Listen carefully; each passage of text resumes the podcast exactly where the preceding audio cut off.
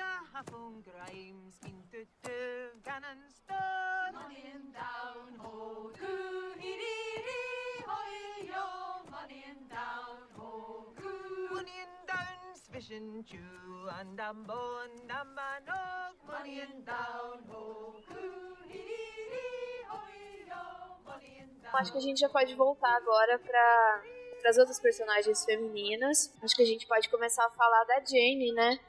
Eu gosto da Jane. Eu acho que ela é uma personagem assim que uh, ficou com muitas responsabilidades, né? Ficou muitas coisas nas costas dela, assim, é, porque não esperado que uma mulher governe. E assim, na prática, por mais que ela é casada com o Ian, ele é o chefe da família, seria o chefe que comandaria, Lady Brock. Na prática, é a Jane que faz isso.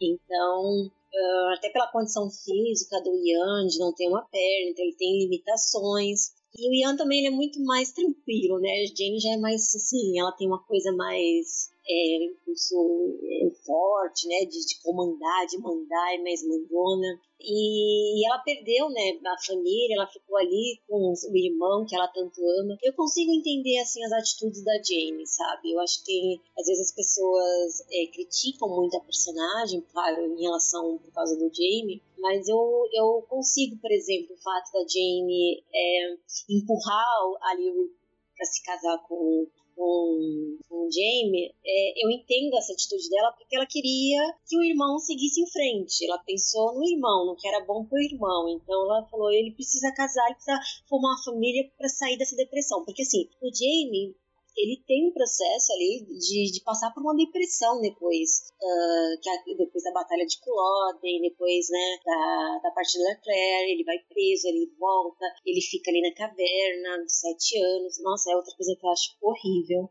Eu fico pensando, onde é que a... É, se vocês pensarem um ser humano ficar sete anos vivendo um, numa caverna, sabe? É uma coisa assim, eu falo, nossa, como a Diana gosta de judiar os personagens, né? Colocam eles em situações assim, medonhas. É, então, assim, a, é, sabe, uma situação assim horrível, gente. É, e a Jane, é assim, ela, ela é uma sobrevivente. Eu acho que mais do que tudo ela é uma sobrevivente ali. Ela passou por períodos de guerra, de fome, de perder o, né, o irmão embora. Ela ficou anos sem ver ali o, o Jamie, ela teve que seguir para frente. A Jane nunca saiu de Lady Brock. Ela nunca foi a Lady Rock, que é o, outro castelo lá do Colo, no Dodo. Ela sempre viveu ali ela não, né, não teve não teve essa oportunidade de sair. A gente fala do Claire, né, que a Claire viajou vários lugares do mundo, inclusive ela conhece né, uma, uma, é, uma nômade praticamente, né? E, é, e ao contrário, a gente tem a, a Jane, uma personagem que ela não saiu daquele lugar que ela mora é, ali exatamente, sabe? Então é muito assim, você tem que levar tudo em consideração isso para personagem, né? Então assim, eu queria ver muito mais uh, do, do, assim da relação dela com a Claire, sabe? Eu queria mesmo que as duas desenvolvessem uma amizade mais profunda. Que aliás esse é um outro problema, Isabelle, que eu acho que falta uma amizade feminina desenvolvida, sabe? Uh, por exemplo, a Claire não tem uma amizade feminina. É, eu acho isso um pouquinho muito... dessa amizade com a Jane, mas bem rapidamente. É, né? Eu é, achei. Na eu série, a gente vê isso.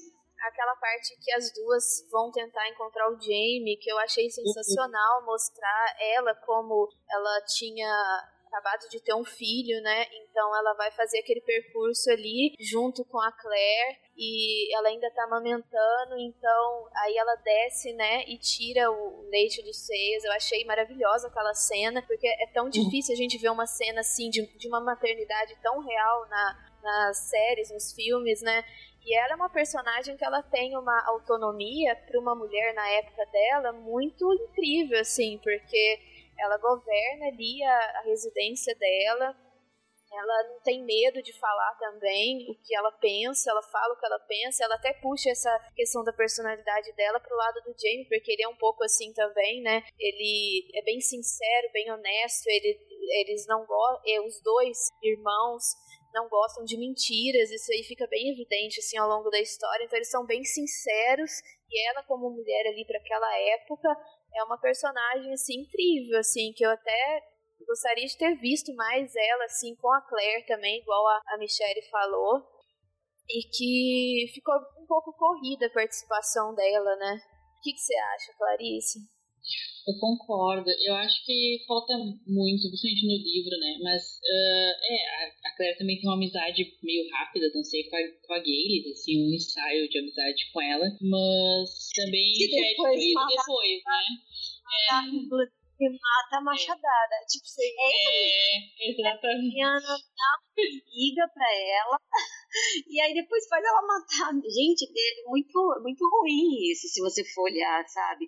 Aí a Jane, por exemplo, a gente sabe agora que elas vão se separar que vai ter um oceano ali entre elas, né? Então a gente já vai, ver, já vai saber que não vai ter ali um, né? Poderia, que poderia haver, mas não tem pela distância. Poderia ter esse contato maior, né, da, da Jenny com a, com a Clara. Mas é, eu sinto muito falta disso. Eu acho que eu acho que a Jane, eu acho que a Claire pode ver a Jane, como você falou, ela é uma mulher que tem muitas coisas que, que ela não tá ali passiva, né? Então ela, eu acho que a, que a Claire poderia tomá-la como um uma inspiração, como alguém, uma admiração, sabe? É, falar, nossa, essa mulher aí, ela, ela tá batalhando, ela tá fazendo o que ela pode com o que ela né, os meios que ela pode, sobrevivendo e, e assim, ela se importa muito com a família, com todos. É, ela é dura, é dura. A gente, mas a gente entende.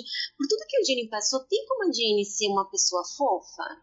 Vocês acham que tem como ela ser fofinha, assim? Eu não vejo, assim, ela, ela por tudo que ela já passou, quase estupro, como a série mostrou, né? O Black Jack tem uma tentativa de estupro ali nela. É, o, o os ingleses invadindo a propriedade, sempre em ameaça, de, sempre ela viveu com essa ameaça de tirarem eles dali, porque se não fosse o Jamie passar a propriedade pro nome do filho dela, né, o jovem Jamie, filho dela, Kuyama, o primogênito, ela tinha perdido, eles estavam na, sabe, na, na sarjeta. Então, assim, é sempre essa, houve essa ameaça de, de perderem ele próprio, então, assim, perder o lar, perder, perder as posses, né? Então, assim, ela sempre teve que viver com, com isso, fora os partos, né, gente? Ela teve uma porrada de filhos, então, assim, isso, só por isso ela já, já é já é uma sobrevivente também, porque tem um, o, uh, o índice de mortalidade da mulher era altíssimo por causa dos partos. Então, é, ela passou por, olha só, ela passou por tudo isso. É, então, assim, eu tenho admiração pela personagem. Assim, eu acho que ela é dura, às vezes faz coisas que eu não concordo. Isso faz parte, né, do personagem. Mas eu consigo separar bem. Eu não vou só gostar de personagem que faz tudo que eu quero que ele faça. Não, é muito fácil isso. Eu acho que a gente tem que que entender essa, essa complexidade de ter personagem que faz coisas que a gente não concorda, mas a gente entende que ela esteja fazendo aquilo. Ou às vezes não entende, mas tá tudo bem, né? E assim vai. E ela gosta muito da Claire, né? Ela fica muito sentida depois quando ela viaja no Sim. tempo, mas ela não sabe, né, o motivo dela ter sumido. Ela dá uma outra desculpa. Então ela fica sentida, fica aquele tempo todo ali sem conversar com ela. E aí a gente vê como que ela gostava, como que ela enxergava a Claire como uma amiga, assim mesmo, quase uma irmã, né? Uma relação ali de irmandade. Então, eu adoro a Jenny, eu acho ela assim é uma das minhas personagens favoritas, assim, ela apareceu poucas vezes, mas eu adoro a sinceridade que ela tem, né? Ela joga na cara dos outros a verdade, ela não tem medo de falar isso, e eu acho ela sensacional. Sim, eu concordo e acho que também é, é, bem compreensível a reação dela. Alguns fãs não entenderam a reação dela quando a Claire voltou. Nossa, ela tratou a Claire com frieza, que ela estava brava, né, e tudo mais. Mas foi justamente porque a Claire sumiu sem dar satisfação nenhuma, tipo, e ela super considerava a Claire, né? E tem tudo a ver com o que vocês estavam falando, né? A Jane é uma pessoa sofrida e meio casca grossa, né, como a gente diz assim. Então não é uma pessoa que vai falar do, é, é um, essa coisa da sensibilidade mesmo, não, ela não teve tempo de desenvolver, né, de ficar falando dos sentimentos dela, coisa do tipo, né. Então, ela, a primeira pessoa, uma das pessoas que ela conseguiu desenvolver essa relação de amizade some, a reação dela é ficar retraída mesmo, né, de ter essa reação mais fria. Eu super entendi ela quando ela reagiu dessa forma, mas algumas pessoas ficaram meio. não entenderam. Até escrevi no texto que eu escrevi na época, eu falei um pouco disso, né? Então, uh, e também ela perdeu a confiança na Claire, né? Porque ela né, elas foram companheiras de viagem, conversavam sobre tudo que era coisa e de repente ela quebrou, a Claire quebrou essa confiança, a gente sabe por quê, mas enfim, ela não explicou, né? E ele daqui a pouco é, pra pedir isso não teve volta, né? Então, eu acho que é super compreensível, mas é uma pena que a relação ficou meio abalada, assim, né? E agora a Claire se separou pelo oceano, assim, né? Então eu espero que outras é, outros personagens apareçam para Claire na série, pelo menos que no livro. É, acho que foi no quinto livro até a Michelle uh, tem uma, um trecho assim que a Claire não é um spoiler, porque é só um pensamento da Claire lá. Que ela fica falando que não gosta de ser amiga de outras mulheres, que ela prefere ser amiga de homens, porque sabe como se ela fosse superior às outras mulheres. Isso é muito ruim. A gente não quer ver isso na série, não quer ver isso em lugar nenhum, né? As mulheres têm que ser amigas das mulheres, não existe isso. Então, ela fala assim: ah, tem a Márcia, tem a Briana, tem a, a Jenny, mas na verdade, né, não, não, tipo, ah, não aguento muito essas outras mulheres, sabe? E a gente vê isso no livro, isso não é problematizado de jeito nenhum, e as amizades não são desenvolvidas de fato. Então, vamos ver, se vamos ver agora na quarta temporada, nesse novo cenário, se a série vai desenvolver isso melhor, né? É meio que como se a Claire fosse superior a todas as mulheres, sabe? Então, isso me incomoda também. Esse trecho que, eu, que a Clarissa falou, ela diz assim: eu tinha que admitir que, em grupo, eu achava os homens muito fáceis de lidar. Se isso se devia à minha criação um pouco ortodoxa, eu fora criada em grande parte pelo meu tio e por seu empregado. As minhas experiências na guerra, ou simplesmente a um aspecto da minha personalidade nada convencional, eu não sabia, mas achava os homens tranquilizadores tranquilizadoramente lógicos e, com algumas poucas exceções, agradavelmente diretos. Ou seja, ela não gosta da companhia, ela fala que ela tem né, a Brie, a Marcely uh, e outras duas, mas ela acha, ela acha melhor lidar com os homens, conviver com os homens. Ela não se dispõe a conviver com outras mulheres, né?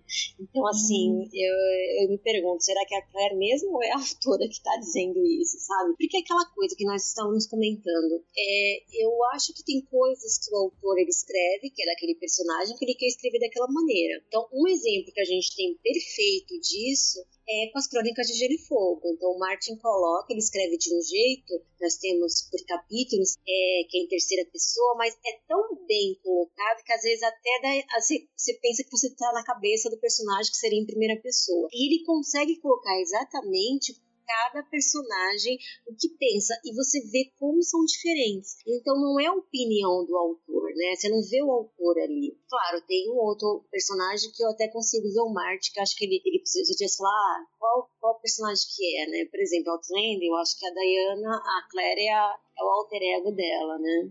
É, então, assim, consegue ser, ele consegue escrever cada personagem o que pensa. Aí eu pergunto, eu acho, eu me pergunto agora em Outlander, será que realmente é o que a personagem pensa? O que a gente tem aqui é o que a autora coloca, sabe? Principalmente para essas personagens femininas, né, que a gente está comentando aqui. É, será que realmente é? Por exemplo, tem uma, tem uma cena que eu, em relação a Jane, que ela pede pro. É do, é do segundo livro. É do segundo livro, agora não tô lembrada. Ela pede pro Jamie levar o Ian pra guerra. Olha o absurdo. Aí o Jamie, não, como é que eu vou levar ele pra guerra desse jeito? Não tem como. Não, a, a, a, a Jenny fala, não leva, porque ele tem que se sentir útil. Aí depois, né, até eu tava ouvindo o podcast As Meninas, lá que elas estão fazendo sobre o livro de Nafesh, e aí até a, a Ana Cláudia comentou, é, mas eu achei muito bizarra essa cena, é muito estranho, porque assim, é, como é que a Jane, que tá ali sozinha, ela ia, preferia ficar sozinha, mandar o marido pra morte, porque ele ia morrer ali, só por causa do orgulho dele, porque ela mandou por causa do orgulho dele. Pra ele se sentir útil, porque senão ia, ia ferir o, o, o orgulho masculino, né? da pessoa. Então aí, só que assim, eu fiquei pensando, aí que nem, fiquei pensando, será que realmente a Jenny pensaria isso? Eu acho que não, sabe? É, então assim, então são situações que você pensa, será que a, a personagem agiria assim de, dessa maneira, pelo que foi construído? A personalidade dela, né? Com a personalidade não. É como se todas as personagens femininas ali que, que vão aparecendo nos livros, é como se elas fossem uma espécie de barreira para Claire, que tá no pedestal, uhum. né? Que é a protagonista perfeita e tal, e todas as outras é como se fossem uma barreira para ela. E fica evidente essa questão da, da, da amizade feminina, né, que a gente quase não vê, mas mais nos livros a gente vê isso, né? Porque na, na série ainda tem uma. Ela, ela se mostra ali interagindo com outras mulheres. É, a vizinha, né? Sim. A vizinha na temporada 3. Essa vizinha não existe no livro. Então, assim, é, ela tem um pessoal que vai lá jantar, mas você nem sabe o nome, quem é. Mas, assim, essa relação dela com a vizinha já é alguma coisa, já tem, né? Elas, você vê que elas conversam, uma, uma ajuda, ela ajudou até a levar a lenha lá pra dentro, ela vai lá e conversa, elas, né? Já, já tem, já mostrou que ela tem alguma coisa ali, né? Não, e tem aquela cena também que eu lembrei agora, que ela tá. Eu acho que ela viaja junto com o Ned, né? O advogado, para coletar os impostos ali dos. Que eles pagam os impostos, né, pro chefe do clã, pra. Sim. Né, se a economia ali da região. E, e tem uma cena bonita que ela tá ali é, ela encontra com outras mulheres ali que estão trabalhando, fazendo um trabalho é linda. Então ela se aproxima dessas mulheres e aí a gente vê essa questão da irmandade, né, da questão dela se sentir uhum. à vontade com outras mulheres. Até uhum. tem uma tem uma nessa cena mesmo tem uma parte bonita que ela fica evidente essa questão da consciência de classe dela, que ela eles vão retirar, né, o, o eu esqueci o nome do animal agora, mas que, que fornecia leite lá, eu não sei se era cabra, o que que era. E, e aí eles vão coletar esse animal, porque eles falaram que, que o marido dela não pagou os impostos, e é o que estava, é, é a fonte da, do alimento da, de uma das mães que estavam ali. Então ela fica, a Claire fica indignada, ela fica revoltada, ela fala, não, mas não pode, a criança vai ficar sem o leite e tal. Então a gente vê toda essa questão da proteção dela ali com aquelas mulheres ali. É uma cena rápida, mas é uma cena bonita que mostra essa questão dessa consciência dela, né, com outras mulheres assim. E poderia ter mais momentos assim, né, tanto na série assim. E a gente vê isso muito rapidamente, assim. É, eu espero que na quarta temporada, a gente vai falar depois, né, que a gente espera que isso seja desenvolvido, né, porque vai ter a Marcia ali, ali vão ter pessoas novas, ter a, jo a Jocasta, né, que é tia da, do, do Jamie, não sei bem, eu não li o quarto livro ainda, né, não sei como é que é a relação, mas assim, quero ver como é que a série vai apresentar isso. Espero que eles uh, melhorem alguns aspectos, principalmente a Marcy, porque eu já sei, a Michelle me falou, né, que a Marcy ele some do quarto livro. Então, de repente, a série, a minha esperança é que a série mostre um pouco mais essa personagem, né, e já aproveite para desenvolver uma relação dela com a Claire, né. Mas não sei, vamos ver. Vou botar minha mão no fogo ainda, porque vai demorar um pouquinho até a quarta temporada estrear. E eu vi muito pouco, assim, de personagens secundários nos trailers, né. Eu vi mais, assim, focado na Claire e no Jamie mesmo. Então, vamos ver como é que vai ser isso aí. E por falar em Marcely, né? Que personagem, né? Bacana. Acho todo mundo, todo mundo assim, ou quase todo mundo, né? Gostou. É, claro que eu já vi, eu, vi, eu cheguei a ver comentários, meninas, na época da, da série, né? Nas páginas aí de sobre Outlander, e eu fiquei assim, abismada, porque assim, um comentário do tipo, ah, tá vendo lá, ela tá sofrendo. Sabe aquela cena que ela tá com cérebros? Uma cena muito bonita ali, ela tá limpando, aí ela, ela fala, não, mas eu quero você, ela até queria ele. Aí ele, não, não, ele ficou pensando, não, senão o Jamie me mata, né? Ele deve ter pensado, não, não vamos fazer direitinho e tal, né? É, aí eu vi comentários assim, não, tá vendo? Tá que nem a mãe, olha lá, se oferecendo, criticando a atitude dela, sendo que é, a gente sabe todo o contexto, né, que as mulheres tinham que casar virgem, que isso era importante na época e tudo mais. Mas ali você vê que é uma relação diferente entre os dois. Os dois já se viam um do outro, né? Já se viam casados. Só faltava ali a,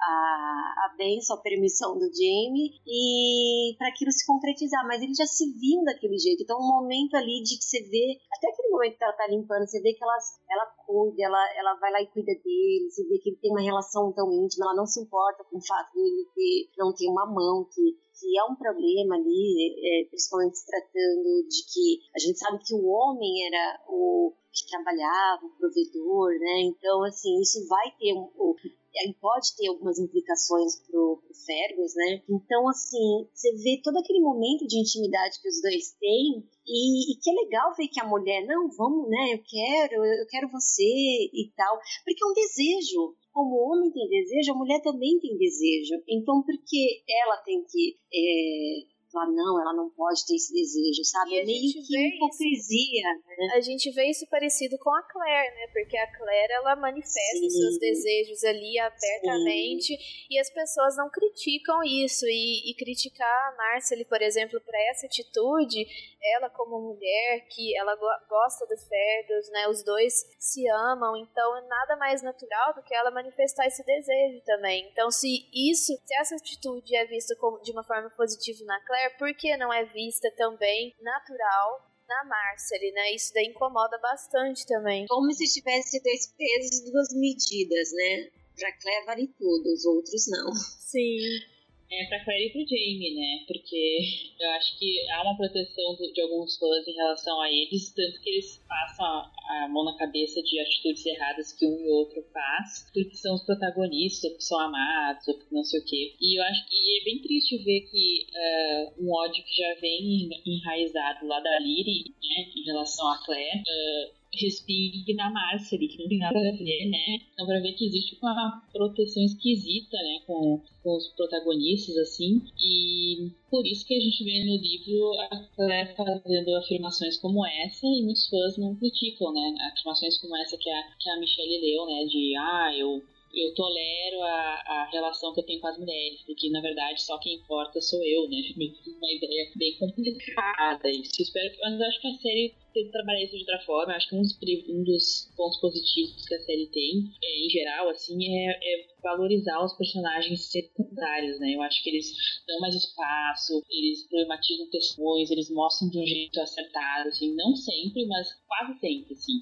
Eu acho que, por exemplo, o Marcel e Fergus, por exemplo, tiveram bastante espaço nessa temporada. Eu acho que a Marcel, principalmente, ela tem várias tem uma cena lá que ela enfrenta o Jamie, que eu acho maravilhosa, no episódio que o Jamie faz um monte de coisa errada, fala um monte de barbaridades para os dois, né? Super injusto. E ela meio que dá uma lição de moral mesmo nele, assim. Eu acho que ela é uma menina super madura para a idade dela. Eu acho que isso a gente são características que a gente identifica na Claire também, né? Então é natural que elas duas se identifiquem e se deem bem depois, por mais que haja um estranhamento no início, né? Porque a Marcia meio que tomou o lado da mãe dela. A gente vê que no fundo ela gosta da Claire, sim. e lá tem aquela cena do casamento, que elas estão ajudando uma outra. Eu acho que isso é o início de uma, uma relação que vai ser bacana e que eu espero que na quarta temporada seja bem desenvolvida entre as duas, assim. Enfim, entre elas e mais outros personagens aí depois que a gente vai ver também na quarta temporada. Essa cena do casamento eu achei muito bonita porque a Márcia ele tá ali pedindo conselhos, né, pra, pra Claire, e eu achei eu achei bonita porque tá ali aquela reconciliação das duas, né? No começo, a Marcia ele começa odiando a Claire por essa questão da mãe dela, depois ela passa a enxergar a Claire com respeito, porque ela vê que a relação da Claire com o Jamie é uma relação de amor, uma relação que ela não via da mãe dela com o Jamie, né? Ela ela não enxergava essa mesma relação afetuosa que a Claire e o Jamie têm com a mãe dela, no caso. Então, achei bem bonito isso, que elas começam a conversar ali como se fossem mãe e filha mesmo, e ela pedindo conselhos para ela antes do casamento, né, para ela evitar a gravidez. Ela fala que ela quer aproveitar a vida do lado do Fergus, e achei muito bonita essa cena. Só que essa questão do público, né, que ainda tem essa, essa esse problema com a em atribuir essas questões da Lyrie para Marcery e, e tem a questão da rivalidade também feminina da Claire com a Lyrie, né? Que a gente lembra que é uma atitude assim até meio triste, porque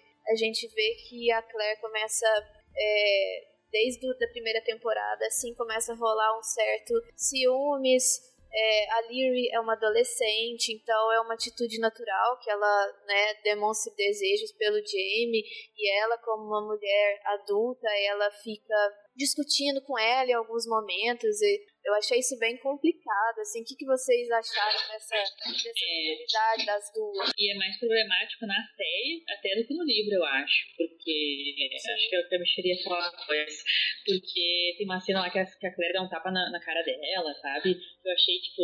É, tipo novela, novela... Muito é, infantil, é, novela, né, da atitude dela. É, muito infantil muito infantil, porque a Claire não é, não tem nada a ver com a Claire, né? Porque ela é, como você falou, uma mulher adulta e é a Claire, sabe? Não é uma, uma mulher bobinha ou, sei lá, uma pessoa é, alheia, né? Então ela ter essa reação muito infantil mesmo. E, e, a Michelle falou do The Devil's Mark, né? Aquele episódio, o, a Marca do Diabo. É, na série, eles colocam a Lily como bem mais problemático na série do que no livro, se eu não me engano, né? Porque. Sim, é, não é. Né? Fala aí, Michelle, deve lembrar melhor que ah, É porque assim, eu falei que é um episódio que eu adoro, né? Pra mim é um dos favoritos, assim, da primeira temporada. Mas essa parte aí da Lyri, porque ela aparece no julgamento, porque no livro ela não aparece. Ela trama tudo, mas ela não aparece no julgamento. Então eles colocaram ela para aparecer e falar simplesmente para Claire que queria ver que ela ia dançar sobre as cinzas da Claire. Então assim ficou uma coisa muito, mas muito novela mexicana, uma megera de novela mexicana, sabe? Rival, né? É, é muito assim, muito megera, muito. E não é isso, sabe? É, e também a, a, você vê que não tem esse problema. Eles quiseram colocar ali como se aquelas pessoas fossem vilãs. E, e, eu acho que não é isso. Você não precisa vilanizar as pessoas. A Liri não é uma vilã no livro. Na série ela é uma vilã, no, no livro ela não é. Ela é uma personagem muito pequena, aliás, ela tem mais espaço na série do que no livro. No livro ela, ela é tipo uma personagem terciária, até não é nem secundária, é terciária, que eu considero bem trabalhada é porque tem outros problemas com outros personagens secundários que para mim eu acho que são bem problemáticos em termos de desenvolvimento. Mas ela não, até que ela foi bem trabalhada. E então colocar ela naquela posição de vilanizar, de, de a Claire dando um tapa na cara dela, sabe? São coisas assim que não tem necessidade. Eu sei que uh, vamos dizer, o público comum que é um vilão, né? Que é aquela coisa. Mas você não precisa, você pode dar tons de cinza pro personagem, você entender as atitudes, mas não porque aquela pessoa é ruim, entender o contexto dela. Então, tornar exemplo, mais complexo, né? É, o padre. Um personagem mais complexo. O padre mesmo, ele aparece também. Eu achei muito estranho, porque assim, ele aparece é, fingindo, fazendo um teatro. Eu falei, não, gente, não é isso. Então, assim, você tira aquele padre que é da, daquela época, que tem as suas né, convenções, que tem que acredita naquilo. Então você poderia colocar um, um padre que acredita, porque para ele é, naquelas crendices, na, na, na, na, coisa de possessão, porque se consegue compreender que naquela época tinha muitas pessoas que acreditavam de fato. Não quer dizer que elas eram malvadas, não é isso. É, é que criou toda uma cultura em volta disso. Então, é, isso que no livro é bem explorado, e na série eles colocaram ele para colocar, tipo, vilãozão. Então ele foi, olha lá, ele tá indo contra a Claire, deu um depoimento falso é, e fazendo mó teatro. Né?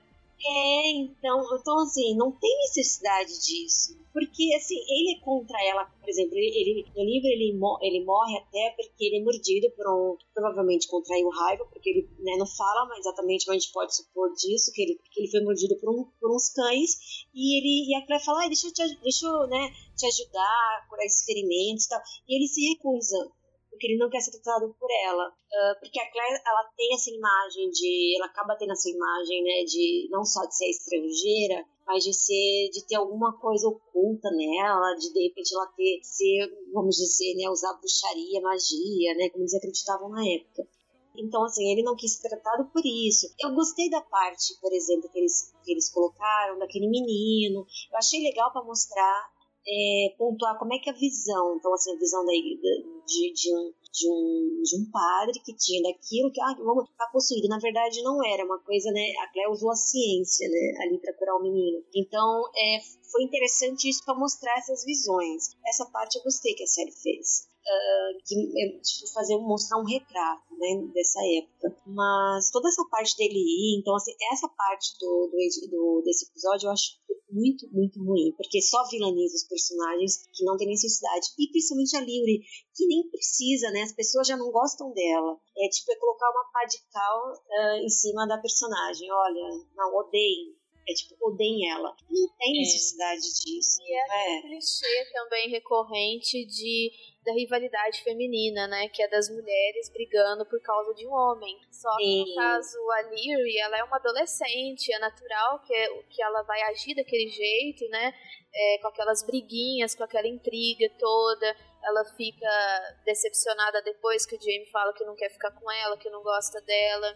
E, e aí ela fica ressentida e, e, a gente vê muito, de uma forma muito desnecessária a Claire, o comportamento da Claire com a Lyrie, né? Aquela questão dela dar um tapa na cara dela e aquela questão daquele ódio. Então, é, é como se fosse uma atitude assim que não combinasse com a personagem em si, né? Com a Claire. Achei. Não, e tem. Desculpa te interromper, Isabelle, mas não, tem outra falar. coisa sobre a Lyrie também que é importante comentar, que a série tirou fora, que é os abusos que ela sofreu dos maridos que ela teve antes do Jamie, né? E é por isso que ela teve dificuldade de ter uma relação mais próxima com ele. E a série meio que deixou isso subentendido, né? Até nessa conversa entre a Márcia e a Claire, a gente viu que a Márcia sempre estranhou, né, a relação deles. E na verdade, eu não, não lembro, acho que no livro não é super bem desenvolvido, mas pelo menos isso é mencionado. E eu acho que dá outro, outro olhar, assim, para essa personagem, apesar de, de novo, né, ter questão do abuso e tal. Mas eu acho que faltou isso um pouco de deles tratarem isso melhor na série. Eu acho que ela ficou é, mal adaptada acho, essa parte, sabe? É, eu acho que o Jamie comenta alguma coisa assim com a Claire, quando a Claire volta lá, ele comenta que ele acha, né, assim, ele, ele então, meio é que acha que, chega a comentar sobre isso, né? É... Não tem a personagem que fala por não, si, né? Não. O jeito que ela foi é, trazida de volta, né, na terceira temporada, ela ficou como a louca Mor, né? Sim. Eu acho que ficou muito estranho aquele jeito, assim. Ficou até cômico num jeito errado, né? Porque ela. É. Porque não mostra ela o ponto de vista Exato. Sobre, a, sobre os abusos que ela sofreu com os, os maridos anteriores dela, né? E isso fica só demonstrado com é, pelo que o Jamie fala pra Claire então, tipo, a gente não vê o ponto de vista dela, né, sendo trabalhado ali. É, naquele momento, naquele momento, ela não estava errada, se você for ver, porque o quem agiu errado foi o Jamie ali, ele agiu errado com a Lyra e com a Claire. Por quê? Ele, com a Lyra, porque ele humilhou ali ela, ela se sente humilhada e ela com razão, porque, gente, imagina oficialmente eles podem ter viver separados, né, os corpos separados, mas oficialmente eles são casados. Então um deve ao outro. Essa, essa não é não é como hoje. Vai, separou, você pode ter relação, mesmo não, não separando oficialmente, você né, vai sair com a sua vida. Mas na, naquele contexto, não. Então, ao levar uma mulher que as pessoas iriam saber o que, que ele estava levando outra mulher, ele meio que estava humilhando ela ali. Então, por isso que ela toma essa atitude. Ela, né? Foi, foi desonesto. Ele poderia ter chegado e ter ido até ela e falar: olha, a gente não tá mais, nós não estamos juntos, nós estamos separados, né? Uh, mas a Claire voltou né? E eu quero ficar com ela. Ele poderia ter tido essa conversa, né? Com e ela. e nem com a Claire. Conversa, né? Nem com a Claire. Então ele também foi desonesto com a Claire. Então as atitudes dela, a Claire fica completamente transtornada e quer ir embora dali, a gente consegue compreender, né? É claro, a gente fala né, que é o barraco, sempre tem um barraco em Lady Brock, então é um barraco da vez, a gente pode esquecer. Amo Outlander, mas tem esse, esse niquezinho de novela, né? Que eu gosto. Mas assim, é, a gente consegue entender essa parte porque ele tá totalmente errado ali, porque ele mentiu para as duas, ele, ele não foi honesto, ele não chegou e conversou, ele deveria primeiro ter preparado o terreno, ter explicado para as duas a situação e não simplesmente levar e achar que tá tudo normal, que tá tudo bem, sabe? Então, assim, por isso que culminou por tudo, né? Com tudo que aconteceu, tiros, a Claire quase indo embora, enfim é, abandonando tudo ali, indo para as pedras, porque a intenção dela era, era para ir para as pedras. Então, assim, é muito complicado isso. E realmente a série, é, até que no, nesse quesito dela o momento de atirar ainda, ainda ficou ok, não, não tem problema, mas eu acho sempre a representação dela ruim da Lyra na série. Uh, e as pessoas não, eu acho odeiam ela de uma forma errada, né? Porque não conseguem ver ali os abusos que ela sofreu, né? Elas conseguem ver ela como uma rival, aquela que tá impedindo a Claire da, de ficar com o Jamie, é sempre é, sabe que o amor deles é lindo e maravilhoso, mas assim, nem tudo precisa ser contrário a eles, rival aos dois. Sim. Né? E, e também os personagens é... secundários, eles precisam ter também o desenvolvimento deles, né? Então precisa ser trabalhado também essa questão do, dos relacionamentos abusivos que a Lyrie passou. Então ficou muito corrido, né? Essa parte, assim. Porque você, se você, contexto, você contextualizar, a Lívia ela é uma adolescente, tem 16 anos, né, quando começa a história, e ela tem uma apaixonite pelo Jamie. Coisa de adolescente, né? Quem é que nunca se apaixonou por. Ainda mais o Jamie, que é bonitão, que é tido como bonitão, galã ali e tal. Então é normal as pessoas olharem o Jamie, principalmente adolescente. E se a gente contextualizar a Lyrie, ela é, primeiro, ela trabalha ali no castelo, ela tem uma vida também que ela é uma empregada ali do castelo, então ela, a vida dela é limpar e mais nada. É, ela sabe que para a mulher, é, naquela situação, que, o que, que aguarda a mulher? Fazer um casamento. É o que ela que é a vida delas, elas arrumarem um casamento, fazer um bom casamento. E outra coisa, eu acho que já começa pelo pai, né? Os homens, a Lívia acho que só teve homem lixo na vida dela, começar pelo pai. Porque assim, o pai levar a filha para apanhar publicamente, para mim já mostra que o pai ali já também tem não é boa coisa, porque ele poderia puni-la em casa, mas não, ele quis humilhar ali, colocar ela ali na frente de todo mundo, sabendo que ela ia levar uma surra ali na frente de todo mundo. Tanto é que o Jamie fala, dos motivos que ele falou, não, é, ela é muito jovem, ela vai ser humilhada ali, por isso que ele se colocou no lugar, né, dela. Então, ela era apaixonadinha pelo Jamie. Se ela vê, pô, ela é apaixonada pelo cara, o cara vai e salva ela, porque ele salvou ela ali daquela situação. O que, que você acha que ela vai pensar? Eu pensaria assim, nossa, ele tá afim de mim. Tanto é que depois o Jamie vai lá e dá uns beijinhos nela, assim, claro. Ele, ela, ela compreendeu isso de uma maneira equivocada, errada, pela interpretação dela. Ah, ele tá afim de mim. Então, é, ela criou essa fantasia na cabeça dela de que o Jamie, ela teria grandes chances com o Jamie e que daria certo com ele. Quando volta, o Jamie volta daquela viagem, que ele volta casado com a Claire, ela. E, e, foi um casamento arranjado, foi um casamento meio que, né, entre aspas, forçado. Então, assim, não foi ele que optou, que, que casou ali, porque exatamente por uma situação normal, porque quis, né? Então, assim, ela, ela deve ter pensado, nossa, ele casou numa situação não convencional, ele não queria, né? Foi uma coisa meio que abrupta, arranjada. É, então, a única coisa que me impede é a Claire, é a, é a inglesa. Se eu me livrar dela, o Jamie vai ser meu. Então, por isso que ela arma tudo, é errado que ela fez. E claro que é errado, ninguém tá tirando, é, passando pano pros erros dela, tirando os erros dela. Mas a gente consegue, é, se a gente se colocar no lugar dela, a gente consegue entender como ela fantasiou que o Jamie poderia ser apaixonado por ela, porque ela não tirou do nada, gente. Ela interpretou essas atitudes erradas, mas ela interpretou, olha, ele tá afim de mim. Ele até me beijou depois, porque rolou os beijinhos depois, né, do, do acontecimento, e ele salvou, foi um príncipe encantado para ela ali, a salvou ali, então assim, ela, ela falou, nossa, é, eu tenho, eu tenho... As atitudes horríveis do Jamie, né, que são várias.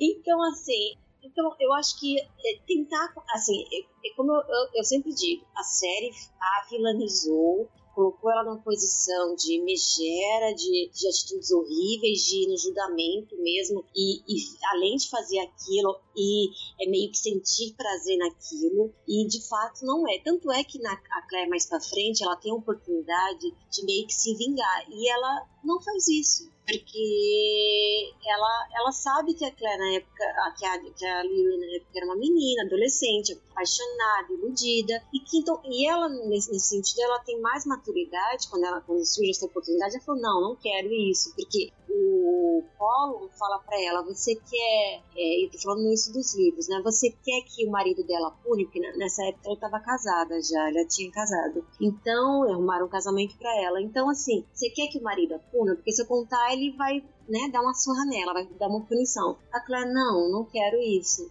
Porque ela entende naquele momento que depois, refletindo, ela entende que foi uma, ela foi inconsequente, né, ali. É claro que foi uma coisa horrível você acusar outra mulher sabendo que ela ia para fogueira, é, principalmente, né, ir para fogueira, é uma morte horrível. É, é, é, óbvio que é, que é ruim, né, que é uma atitude muito ruim, mas é, a Claire consegue contextualizar isso. Então ela falou, não, não, não quero mais, não quero que a puna, não é isso, né? E então, assim, a Lívia, ela tem as cotas dela, né, de, de a gente depois, mais pra frente, sabe que marido, os maridos dela também é, eram violentos com ela, então provavelmente eu acho que o Jamie ele fala isso na série Claire, meio que ela se fechou, né, para homens, porque ela não teve bons casamentos, ela teve dois casamentos antes do Jamie, então ela sofreu abuso desses casamentos, ele é um homem violento, então ela não teve amor. Então é, você consegue entender porque ela meio que se torna uma, uma mulher amarga, né, vivendo. Ela, ela é, na verdade, eu vejo a Lyrie, meninas, como uma vítima daquela sociedade. Ela é mais uma mulher que é uma vítima que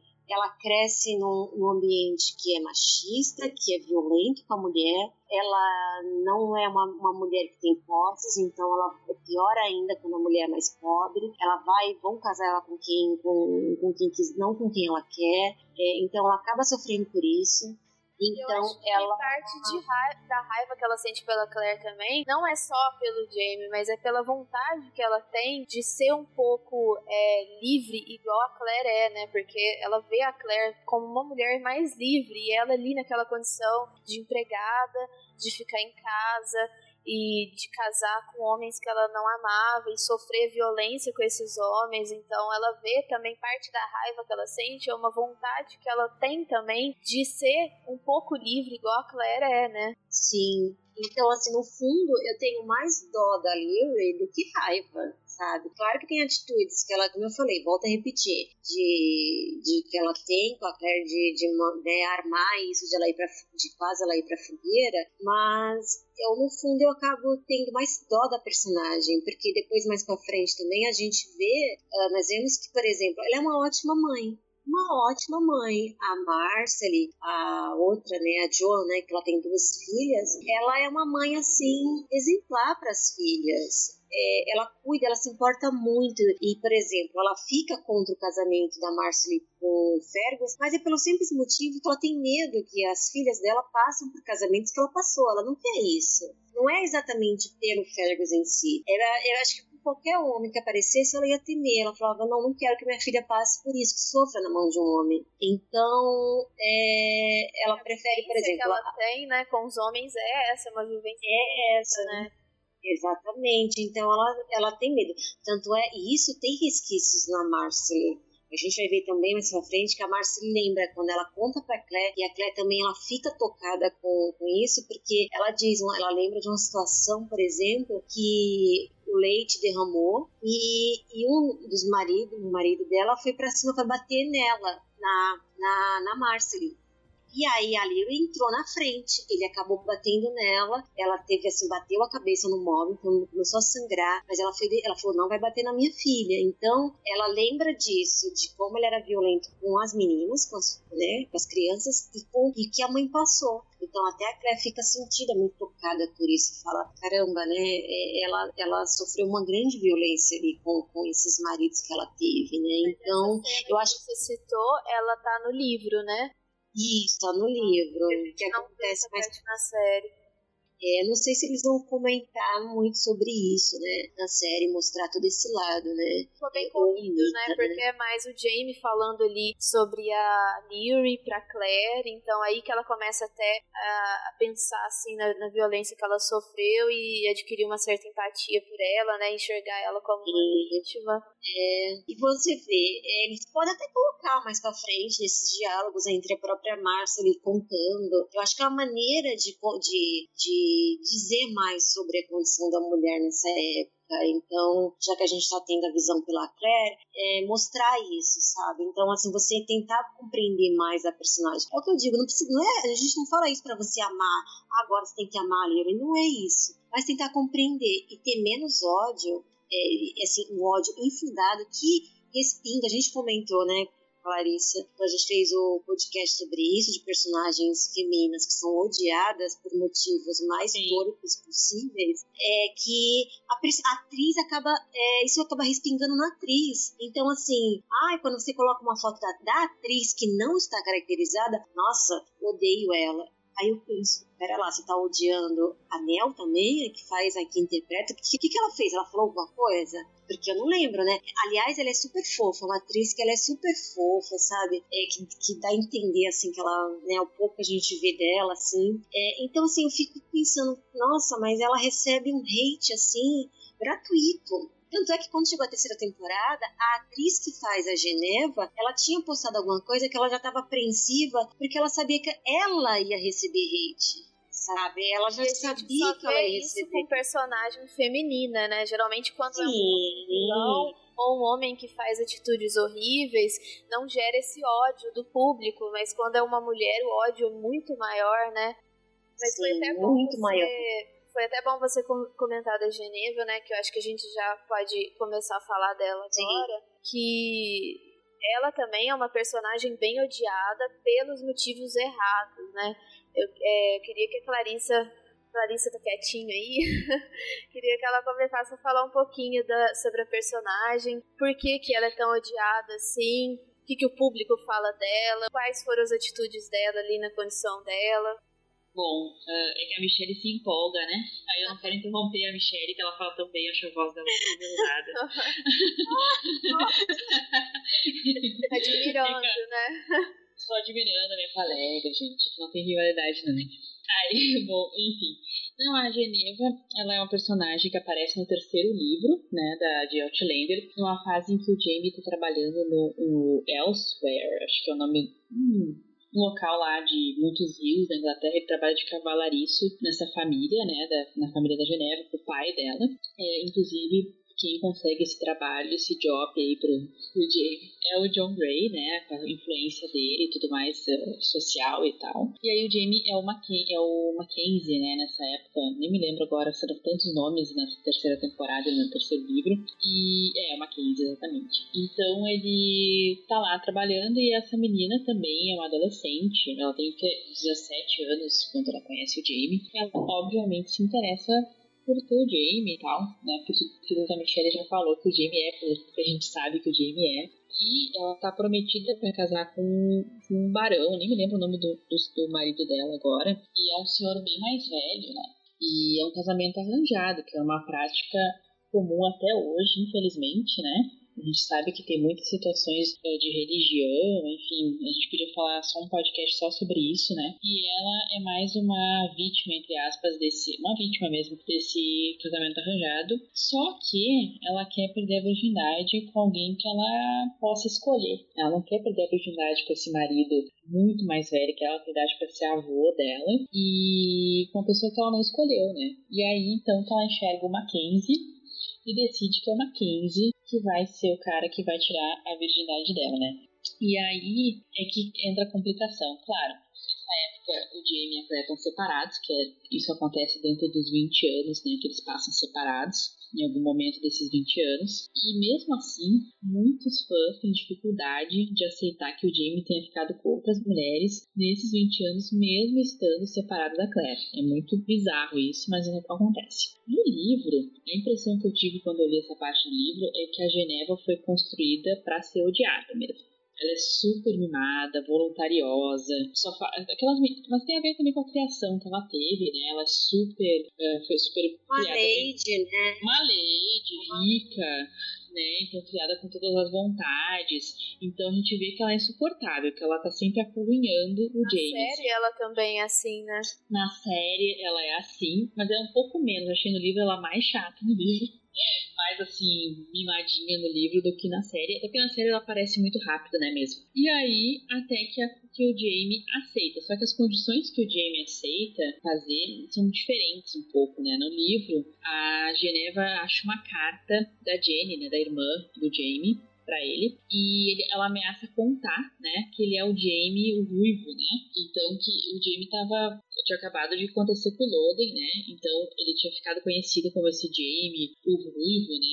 E estava sendo perseguido pelos ingleses e tal, tanto que ele ficou sete anos na caverna, lá como a Michelle falou. E ele tá disfarçado de Mackenzie, só que ele precisa desse trabalho para mandar dinheiro lá para Lallybrock, porque depois de que o Loden, a fome, a miséria tomou conta daquela região né, das terras altas, né? Então eles passaram muita dificuldade, o que salvou eles um pouco, que a Claire deu a dica do, da batata, né? Que até aparece na série bem legal. E, mas assim, mesmo assim, estavam passando muitos problemas. Então esse trabalho do Jamie nessa casa aí, dos, dos ricaços, né? Ajudava a sustentar a família. E aí a, a Geneva usa isso pra coagir o Jamie mesmo. que é uma atitude péssima. Claro que a gente não tá defendendo essa atitude dela. Só que ela também é uma menina, né, e tudo mais. E aí o Jamie acaba aceitando porque ele meio que não tem saída, né? Não tem o que fazer, ele não quer prejudicar a família dele, não quer ser preso, porque se ele sabe que se ele for preso ele não vai ter o sustento o pessoal lá em Brock, a Jenny o Ian passar necessidade, e não quer também expor a irmã, né? Então ele aceita. E aí, então, eles combinam lá um dia de ela dele no quarto dela e tirar a virgindade dela, né? E a princípio a gente entende que é tudo com consentimento, porque a Geneva que decidiu fazer isso, etc. Só que no livro é, tem uma, acontece uma situação terrível, né? Porque uh, a Geneva é virgem, né? Inexperiente, provavelmente nem se falava em sexo com ninguém, né? E aí, quando a coisa tá acontecendo de verdade, quando tá perto de acontecer a penetração ali, ela fica com medo e pede pro Jamie parar. Só que no livro ele tem assim, uma atitude horrível, né? Que é de botar a mão na boca dela e dizer não, agora vai fazer até o fim. Isso, para bom entendedor, é um estupro, né? E aí a, a, a Diana já foi questionada disso muitas vezes por muitos fãs e ela sempre não aceita que seja um estupro. Inclusive, ela chegou a dizer num texto, acho que nem me lembro qual texto que ela escreveu, depois a Michelle pode complementar melhor o que eu falar aqui de errado. Ela diz que às vezes não é não, sendo que a gente sempre diz que não é sempre não. Mas nesse contexto, para Nayana, não, não era não. Então, muito complicado. Aí quando eu fui assistir essa cena na série, primeiro que os motivos, né, que ela que eles acharam na série para explicar foram outros, envolvem o irmão do John, né, o, o Hall, né, então eles, a Geneva acaba descobrindo que ele é o Jamie, e aí acaba dizendo essas, essa, fazendo essa ameaça, também não é legal, né? Não é, não é um motivo bacana, né? Ela não é uma pessoa bacana. Só que, felizmente, a série cortou essa parte do não, né? Cortou essa parte que o Jamie põe a boca, põe a mão na boca dela e tal. E eu tava muito nervosa quando eu vi essa cena na série. É o quarto episódio, é um episódio muito bom, aliás, o All That Spain, né? E eu tava muito preocupada, porque eu tava, não sabia como é que a série ia tratar disso. Eu achei, fiquei com medo que a série reproduzisse isso. E para mim, no livro, são os maiores problemas, se não é o maior problema de todos, não sei. É tanto problema que é difícil, né? Mas é muito complicado. E é complicado também porque muita gente acha que não foi estupro, né? Então, meio que pra. Né. Exato. Porque as pessoas não chegar do consenso, né? Isso, e as pessoas não querem chegar ao Jamie Fraser como estuprador, né? Então tem isso também. Acho e... que o peso que isso iria trazer para a série seria uma coisa muito negativa, né? Então, Sim, com certeza. Foi feliz em tirar essa questão com certeza. E é legal porque quem escreveu esse episódio foi uma roteirista mulher que eu adoro, que é a Tony Graffia. Eu amo a Tony, ela é maravilhosa, amo muito. E foi legal, é sempre legal que em Outlanders, na série, eles têm um cuidado de tentar colocar sempre roteiristas mulheres e diretoras mulheres quando tem cena de sexo. Eu acho isso Igual muito bacana. Do, do, casamento, né? Exato. Por mulheres, escrito. E é bem legal ver isso, porque a gente realmente vê, né, a perspectiva da mulher ali, em como que ela vai filmar aquela, aquela cena, aquela, aquela situação, não é, a questão da objetificação feminina, né, que é muito comum. Uhum. É, e a gente vê que tem uma, uh, um cuidado, né, em relação a mostrar o corpo da Claire, ou da Geneva, ou, da, ou de qualquer personagem que esteja envolvido na cena, e mostrar mais até o corpo do, do, do Sam, né, do Jamie e tudo mais. E, bom, a Tony colocou uma cena nesse, nesse episódio que eu acho muito legal, que o Jamie pergunta pra, pra Geneva na série se ela quer realmente fazer aquilo. E ela disse: Não, eu quero fazer isso por mim mesma, não quero fazer isso por ninguém mais, eu quero fazer isso por mim. Sim, eu, achei, eu achei bacana isso, sabe? E, e é legal também que eles têm a relação, né? E, e depois eles conversam também. E, e não é uma coisa apelativa, não ficou apelativo, não ficou apelativo também o corpo da atriz, nem a própria nem a própria cena em si, sabe? Eu achei que ficou muito bem feita, porque eu acho que eles tiveram esse cuidado. os dois têm, o James sim, e a sim. Geneva tem, né? Porque ele, ele se abre ali de certa forma para a vulnerabilidade dele, para a questão de tudo que ele passou até chegar ali, todas as violências que ele sofreu, e ele reconhece também quando ela fala da condição dela, né, do desse casamento arranjado com um homem mais velho. Então é como se dois personagens que são extremamente machucados ali se reconhecessem através daquela daquela situação amorosa ali que eles que eles vivem ali na série, né? E isso no livro é completamente diferente, né? Nossa. Muito é ruim. horrível. Então acho que a Diana foi bem feliz assim na forma como ela retratou e na forma que ela continua falando nas entrevistas que não foi estupro, mas que a gente sabe que foi. Então ela tirou É, um momento que ela, eu acho que ela tirou um momento que poderia ser uma representação de uma mulher tomando a sua vida para si, sabe? É, é meio que com essa cena toda, que nem a Clarissa narrou aí, parece que ela quis punir a personagem, não é? Então usou isso como, como se estivesse punindo.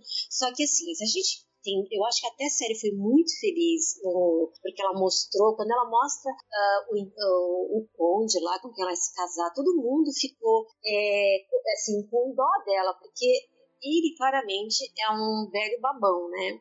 Aquela, quando ele vai beijar a mão dela, gente, aquilo ali é, é um nojo, né? Aquilo. Então, assim, eu acho que o- o- os fãs perceberam que a situação dela, que ela, ia, ela era obrigada, ela não tinha como se livrar daquilo, porque afinal ela foi criada para os pais casarem ela com, a, no caso deles que são nobres, com alguém rico, então ela ia ter que aceitar aquilo, ela não tinha como fugir daquilo, ou ela fugia de casa, né, ou não tinha mais opções. Então, é, ela falou, ela deve ter pensado, tá, então peraí, então, eu, já que ah, tem uma coisa que é muito importante para mim, que é a minha virgindade, eu vou dar para quem eu quiser e não para ele. Então eu vou subverter isso na sociedade. Então é uma subversão de uma personagem feminina, a condição dela. É, é claro que ela usa meios errados, né? É, a maneira como ela conduz isso é errado, porque ela usa de coerção, ela, ela assedia sexualmente, ela assedia é assédio sexual que ela faz com, né, com o Jamie. É, quer dizer, tudo isso é errado. É, só que assim, é os meios que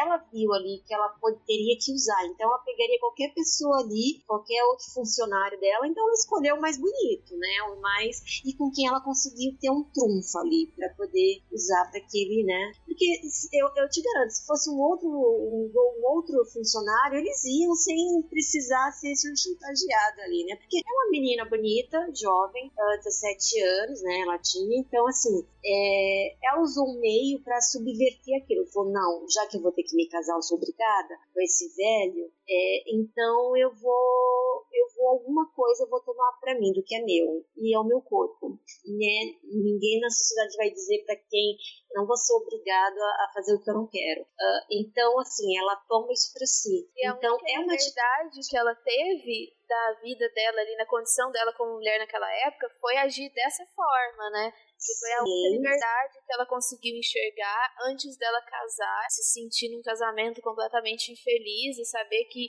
o que reserva para ela é uma vida infeliz. Então acho que foi a única uma foi um momento único ali que ela teve de exercer a liberdade dela enquanto mulher naquela época, né? Exatamente. Então, meio que ao a, a autora colocar, no caso, a autora do livro, colocar que é, essa situação toda do estupro é meio que tá punindo, é como se estivesse punindo a personagem por algo, né, é, que, que ela tá, tá cometendo. É errado, é errado, mas é uma subversão dela. Então, eu fico meio muito triste por isso pela personagem. E é uma personagem que só foi criada para isso. Ela, ela tá ali inse- inserida na trama e depois morre e acabou, né? E assim, você vê comentários do- dos fãs: ah, essa daí vai morrer logo, ainda bem. Quer dizer, como se ela fosse uma ameaça pra Claire e Jamie ficar juntos. Ela nunca foi ameaça, né, pra eles. Então, ah, então a acaba assim. já- a gente já pensa até na da- no, no que as pessoas pensam hoje em dia, né? Que ainda é muito Uhum. enraizada essa questão da, da rivalidade feminina, de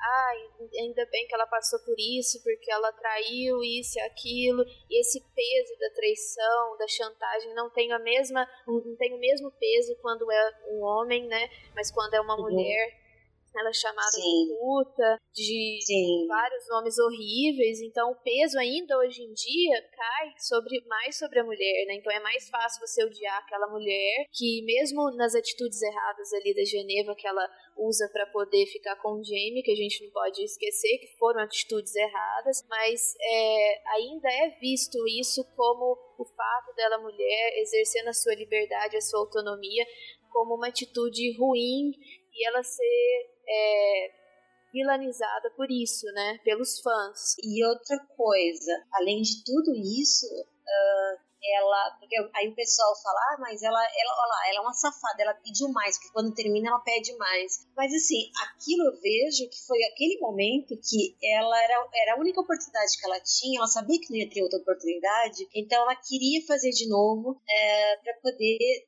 é, usufruir aquele momento. E então, assim, o fato de você falar, ah, mas ela não viu, então foi um abuso dele. Não, porque se, você, se a, gente, a gente poderia entender que dentro daquela situação da cena, tanto o Jamie quanto a Geneva, eles não veem pela criação, pelo aquele momento né, da história. Hoje a gente já vê isso. A gente, aliás, até hoje, nesse momento atual que a gente tanto debate, discute, fala sobre relacionamentos abusivos, a gente sabe que tem pessoas que não conseguem ver isso, não conseguem às vezes se enxergar que está dentro de uma relação abusiva. E quando a gente fala até a relação abusiva, não é só entre homem e mulher, no sentido homem com homem, mulher com mulher, sentido romântico. Até mesmo amizade, uma relação entre pais e filhos, né? É, de trabalho. Você tem relações que às vezes você não, você não enxerga que aquilo é prejudicial, que tem um tá abusando do outro. Quem dirá no século XVIII, sem esse debate todo, né?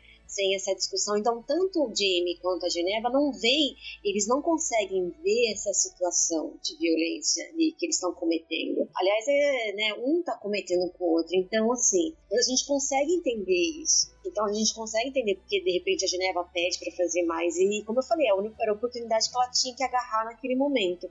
E olha só, depois do casamento, eh, ela não tem relação sexual com o marido, porque ele é, é dito. É, os funcionários dizem que ele é impotente e tal, né? Tanto é que ele tem certeza que o filho não é dele, porque ele nunca conseguiu ter uma ereção com ela. Uh, e, e, isso é um, um detalhe interessante, porque Aí as pessoas dizem, ué, mas por que, que ele não reclamou só quando ela morreu? Por um simples fato, a gente até discutiu isso com os amigos na, na época do episódio. Por quê? A gente, o que, que a gente pode interpretar disso? De que a, ela era uma era uma posse dele, um bibelô dele, uma posse cara. Então, tipo, era uma. É como se fosse comprasse uma vaca, um, né? Um, uma cabra, sabe? É uma posse. E aí ele perdeu, morreu, ele perdeu dinheiro. Então aí ele reclamou. Porque se não, se não tivesse morrido, iria aceitar o filho, porque ele exibiu um filho que para a sociedade seria dele né? Então, assim, ao morrer, então ele perdeu uma posse. Na verdade, é porque ele perdeu, ele reclamou, entendeu? Ele reclamou porque ele perdeu uma posse dele ali. Então, mais uma vez, ela é, ela é vendida, ela é vista ali dentro da, daquela situação como um objeto, como algo é, de, um, de compra né, é, de posse daquele, daquele senhor e que só reclamou porque morreu, perdeu. Né? Sem contar então, que o assim, marido assim, dela tenta ficar com a filha dela também, né? Que tem aquela cena lá que ele tenta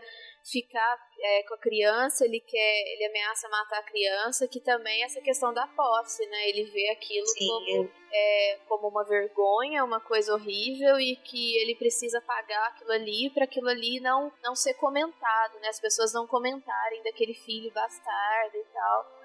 Então, mais uma vez, a gente vê a questão da posse ali no, naquela sociedade daquela época ali, machista, patriarcal. E agora, uma coisa que eu queria comentar é que, assim, antes surgiu, no, acho que foi no Twitter, alguém, como uma série estava para estrear, alguém já tinha comentado dessa situação no livro. E aí surgiu então essa situação do estupro. Aí a Diana foi ao Twitter e fez um texto enorme uh, dizendo que não era, né, não era um estupro. E que ela e o, e pior disso é que ela relativizou o não da Geneva, porque a Geneva claramente pede para parar, diz não. Então ela diz assim, mais ou menos, ela Diana disse assim: Ah, porque ela disse para ele parar e ele continuou.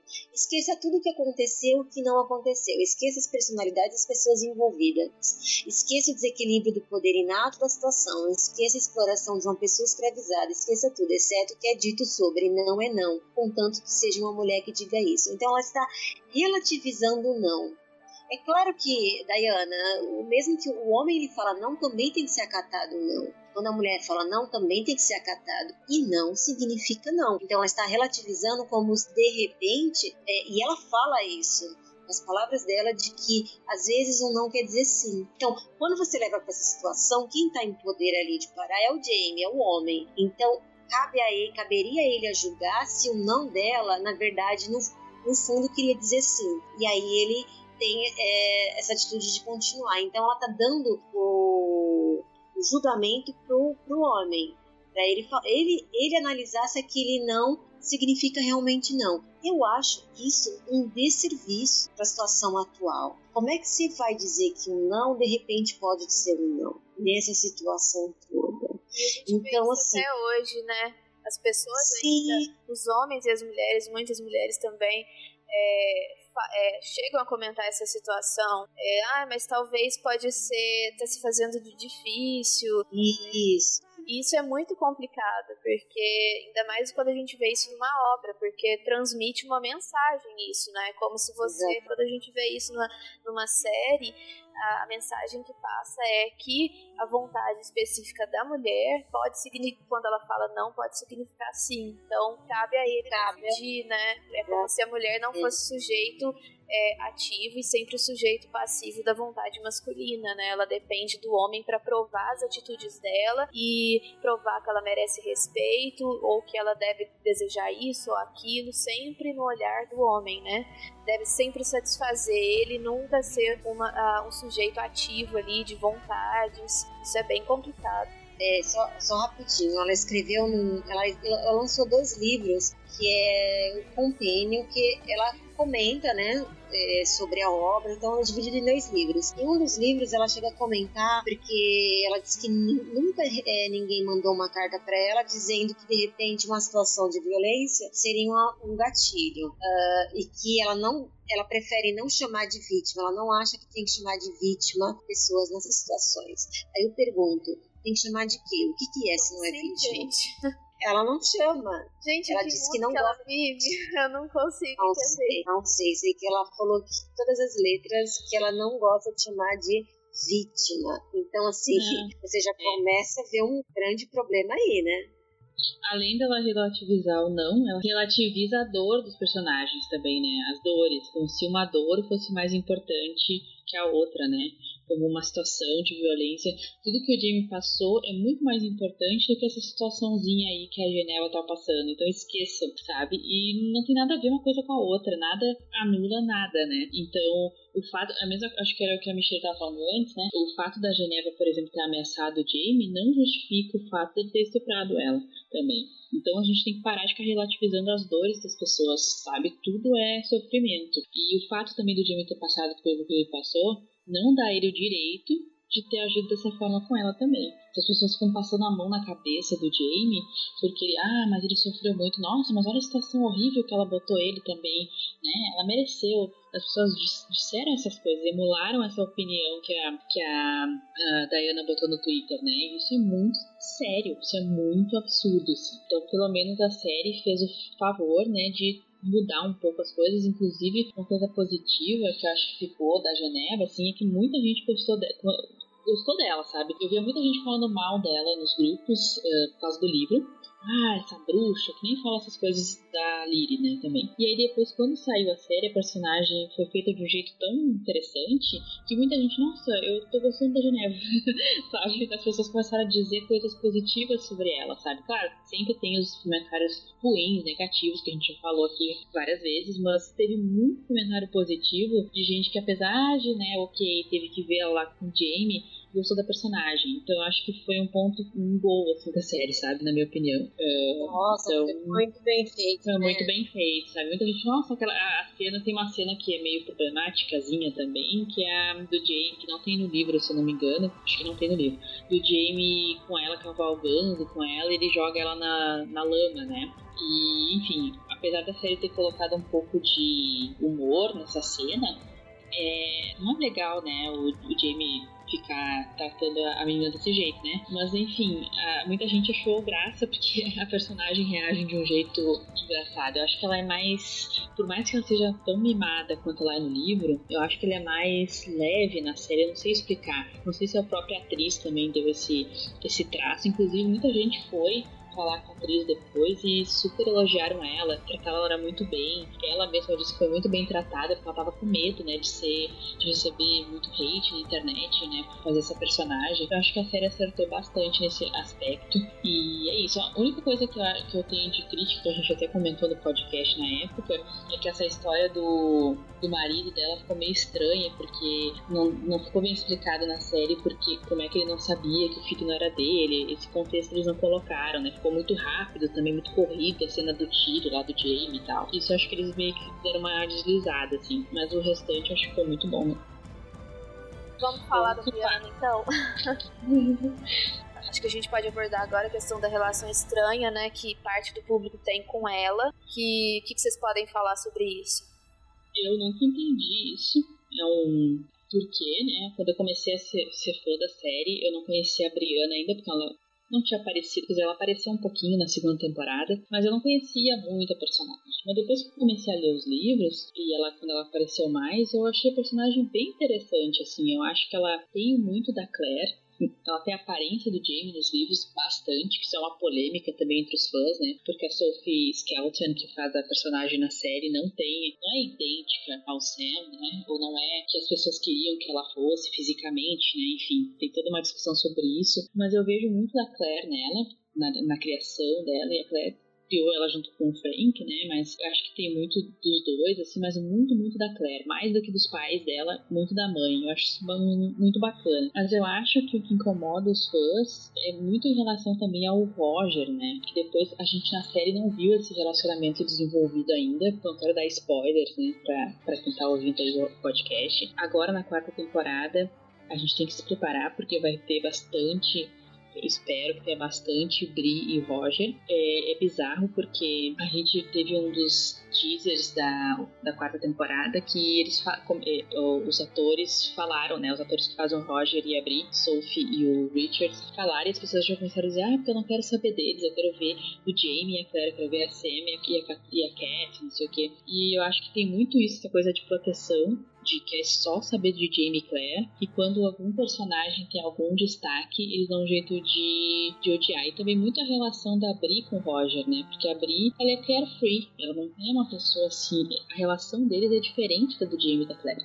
Né? Não é aquela relação pegajosa, que no livro eu acho mais pegajosa que na série, dos dois, de ficar ali, ah, é o amor da minha vida, aquela coisa. É uma relação mais mais gente, tranquila. livros têm uns diálogos assim que eu parei pra, pra ler assim, assim, gente, que horror isso aqui. é muito meloso e às vezes em alguns momentos eu achei até mal escrito, assim, sabe? É, hum. Tipo, não é aquele romântico, assim, lindo, maravilhoso, bem escrito, é até uma que não sei, eu achei muito meloso no nível ruim, assim, em algumas passagens. Sim, sim. E na concordo, série a gente concordo. consegue, né? É, a gente consegue sentir o amor dos dois de uma forma que não fique bobo, que não fique tão meloso assim, que não fique tão tosco, né? Do, igual a gente vê algumas vezes no, no livro. Hum, concordo. Eu acho o terceiro livro tem para mim, na minha opinião, na minha humilde opinião, tem muitos trechos que podiam ser tirados. Assim, as fãs vão me matar agora, não, tem, tô nem aí, podem me matar, podem me xingar na internet, porque assim, tem uns trechos. Uh, esse livro acontece muita coisa, esse terceiro livro é enorme, né? E tem trechos ali que poderia estar sendo desenvolvido alguma outra coisa, e tá ali o Jamie e a Claire falando sobre absolutamente nada, de um jeito super meloso, tipo novela daquelas bem melosas mesmo, aquelas, aqueles livros tipo Paloma, sabe? Sabrina do pior tipo, assim. Parece que ela não estava afim de escrever, escreveu de qualquer jeito só porque tem que ter cenas melosas entre Jamie e Claire. Então, assim, acho que tem que privar mais, uh, priorizar mais a qualidade dos diálogos do que a quantidade de diálogos melosos, porque o amor deles já está provado. Não precisa botar um diálogo mal escrito para provar isso. Né? Então, mas faltando a Briana, né? Então tem a ver com. As pessoas acham que ela trata muito mal o Roger, as pessoas acham ela grossa. E eu acho estranho isso também, porque tem muitas atitudes, pelo menos eu enxergo dessa maneira, vocês que podem depois concordar ou não, né? Uh, que é muito parecido com a Claire, mas a Claire pode fazer e a Brienne não pode. A Brienne é dona do nariz dela, uma moça estudou, já é independente, sabe? Por que ela tem que ficar né, de mimimi com o Roger? Eu não entendo. Parece que tem que ser igual, não sei se que eles querem que seja igual ao Jamie Claire, ou querem que. Não, não entendo. Eu, é, e aí fica, fica esse ódio esquisito.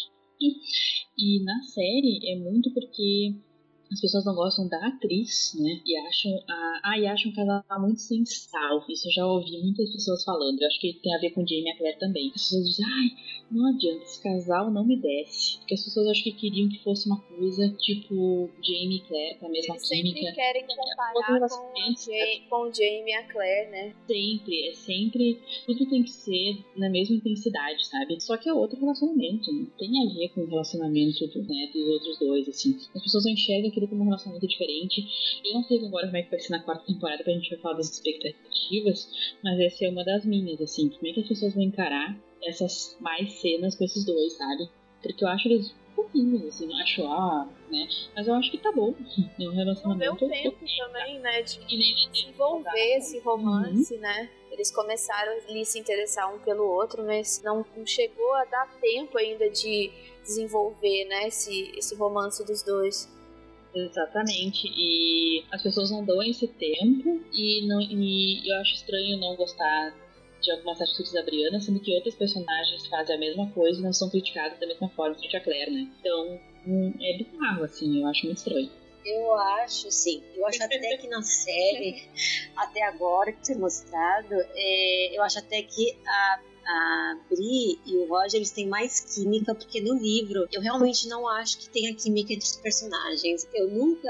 Quando, quando eles surgiram, eu gostei muito da, da, da Bri e do Roger, quando eles surgem no segundo livro ali. Um pouquinho, né? A gente tem um pouquinho deles e tal como apareceu na série. Uh, mas eu acho que, porque assim, eu, talvez pelo fato da Bri ter uma diferença de idade muito grande entre eles, né? Porque o Roger já tinha 30 anos e a, e a Bri 19, né? Então, assim, eu já, já, eu já fico meio assim, mas eu não sinto uh, que haja um. Eu, eu, pelo menos, não consegui sentir entre eles. Dizem que mais pra frente os dois formam um casal melhor, assim, do tipo, você sente mais a relação dos dois, pelo menos nos livros, né? Mas eu confesso que eu não, eu não sinto uma química entre. Eu acho que até às vezes é meio forçado, assim. O autor insiste que quer os dois juntos. Eu, eu por mim, não veria os dois juntos. Uh, mas, assim, falando da Bri, eu acho que, assim, eu suspeito que essa essa coisa das pessoas não gostarem, é porque assim, a sim nos livros, ela é uma personagem feminista. É, eu até digo que se a Bri fosse nos tempos de hoje, ela ia protestar, ia queimar sutiã na rua, ela ia fazer tudo isso, sabe? Mas uh, e a Bri eu falei que a, o Lord John, a Diana comentou, a autora comentou que era o personagem mais fácil para ela escrever, né? E a Bri é o contrário. Ela declarou que o personagem mais difícil para escrever é a Briana, que não surgiu assim naturalmente. E eu acho também que vai muito porque a Bri sim é uma mulher, como eu falei, feminista no livro, ela ela tem pensamentos né, mais progressistas e ao contrário da autora. Então acho que por isso que para a Diana é tão difícil escrever, escrever a Bri, porque essa mulher é mais né, que tem mais atitudes, assim, ela, a Bri, ela consegue se adaptar, ela vai lá e resolve as coisas, ela vai lá e faz, ela, ela consegue se adaptar, né, e eu acho, eu desconfio que esse problema com o fandom é porque, assim, quando a, a, surge na história, ela tem um choque ali, e ela tem, e assim, as pessoas falam, tá, ah, porque ela dá, dá um piti, porque ela briga, é óbvio quando, quando ela aparece, ela dá um piti, que na série foi bem pesado também, a cena ela destruindo lá. A mãe dela, ela acaba de descobrir que o pai dela, quem ela pensava, não é o pai dela biológico, que ela tem um outro pai. Ela, aí imagina pra menina, tem toda aquela história da mãe viajante no tempo. É óbvio que ela não ia acreditar naquilo e ela ia ficar muito brava com aquilo. E, e a Claire simplesmente fala para ela, no livro, ela fala para ela que ela odiou a Quando estava grávida. Isso é muito pesado para uma mãe falar para um filho, né? Então, assim, eu entendo o comportamento da Bri. E depois a Bri vai lá, vê, entende. E, e eu acho até que a Briana ela é muito madura para a idade dela. Né? Quando ela surge ali no, na, na, história, ela é muito jovem ainda. E ela consegue ter uma maturidade de compreender uh, e aceitar né, as decisões da mãe e, e que é uma decisão muito drástica, que é voltar para o passado, deixá-la ali sem, né, sozinha. Então eu acho, eu acho e ela entende, compreende isso. É, eu até falo, eu, se eu fosse eu, não compreenderia. Eu acho que a Briana tá muito mais assim. Ela teria, hoje mesmo eu mais velha que a Bri, eu não, não, não entenderia essa atitude da minha mãe, sinceramente. Eu não, né, que é Claire toma. Então, eu acho que ela é preciso de um, assim, de um desprendimento e de tentar deixar que a mãe dela busque a felicidade sabendo que ela vai sofrer com isso. Então é uma, são assim situações, sentimentos, né, muito complicados lidar e ela lida com isso aparentemente bem. Então, eu entendo que as pessoas não, não enxergam essa maturidade na Brie. E depois, uh, eu acho que também a Brie entra muito. É que eu não quero, assim.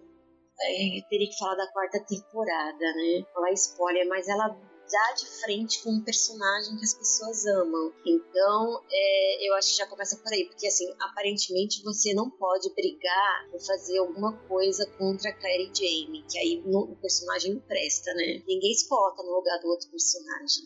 Parece que só o que importa ali são as atitudes da Claire e do Jamie. Então é muito complicado isso. Vai da interpretação, né, da leitura que você faz da história dos personagens e também pelo fato, eu acho muito engraçado porque a Bri, ela é o Jamie, até muito. Ela tem a personalidade da Claire e do Jamie ali misturado, mas ela, é, como a Claire fala, ela reconhece as atitudes assim. Ela fala, ah, eu, eu reconheço isso, porque ela tá reconhecendo as explosões que os Frasers têm. Então ela reconhece isso pelo Jamie. Então a Brianna tem essas explosões. E ela, é, ela tem muito, tudo. Ela, na verdade, ela tem uns defeitos do pai, né? Tá tudo nela. Então eu acho engraçado as pessoas é, apontarem isso, sendo que o Jamie é assim. Então para ele tá tudo bem ser assim. Agora mulher com a Briana, é, não tá tudo bem. Então, assim, eu acho até meio é, hipócrita em algumas situações é, isso, porque o Jamie vive explodindo e, faz, e tomando atitudes assim, né, que você critica e,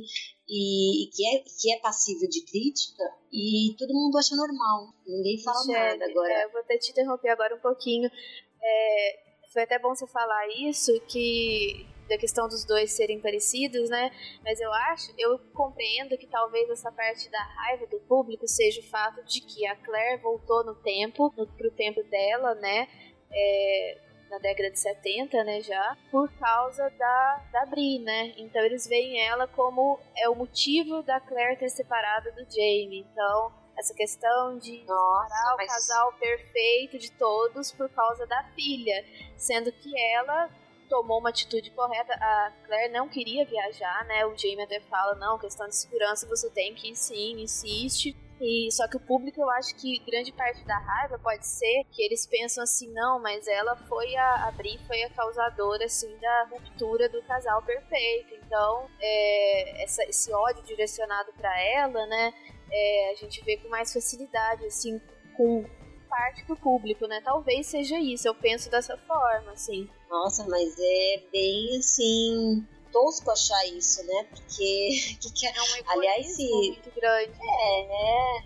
Até porque a Claire já tinha ficado grávida antes. É, é, ela tem uma gravidez difícil, não é fácil. Se ela tivesse ficado ali, ela provavelmente, como ela própria disse pro Jamie, ela, ela provavelmente teria morrido, ela ia abrir porque ela tem, ela tem uma gestação difícil, né? E, ela, e a da Briana foi difícil, então ela teria poucas chances ali de sobrevivência se ela tivesse feito parto ali naquele, naquela época. Então, assim, é, é, é, muito estranho isso, né? Muito sim, sim. É como você falou, é egoísmo, né?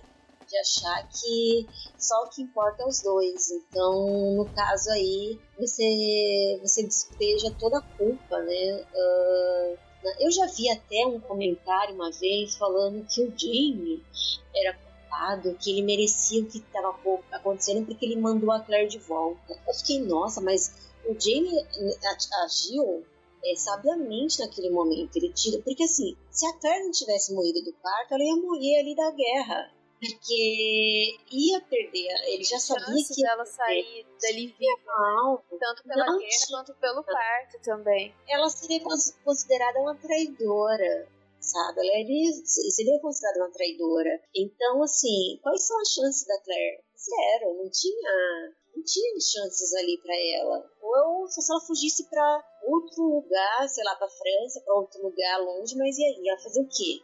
É, ia estar tá perdida, grávida, e aí depois ia morrer no parto, provavelmente. Então, assim, é, é, ele tomou, ele foi, ele agiu ali muito friamente, falou: não, você tem que ir, você vai ter alguém que vai cuidar de você. Você tem essa possibilidade se ainda tem de uma forma certa ali naquela situação, né? Muito certa, muito correta com ela até. Porque se ele fosse egoísta, como algumas pessoas são, aí fãs, né, são, parece que são egoístas, é, ele falou, não, você vai ficar aqui, ponto, acabou, não interessa.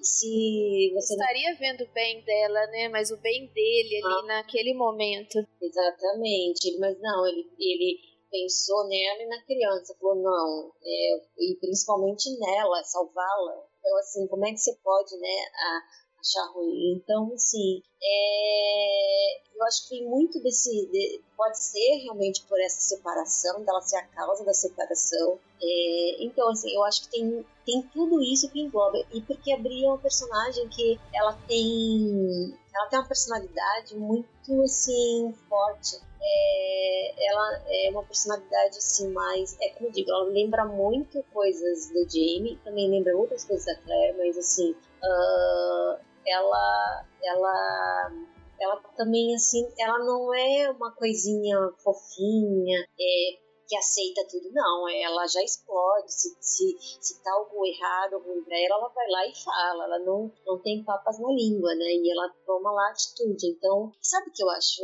É, que eu fico analisando enquanto se fala de personagem feminina é que eles esperam que a personagem feminina seja passiva, né? Que seja que aceite tudo que o homem diz. Eu já vi gente falar, olha, se a Claire não tivesse tomado atitude de fazer tal coisa, se tivesse obedecido o Jamie, ela não teria se metido enrascada. Ela, não, ela tá errada, ela deveria seguir tudo que o Jamie fala.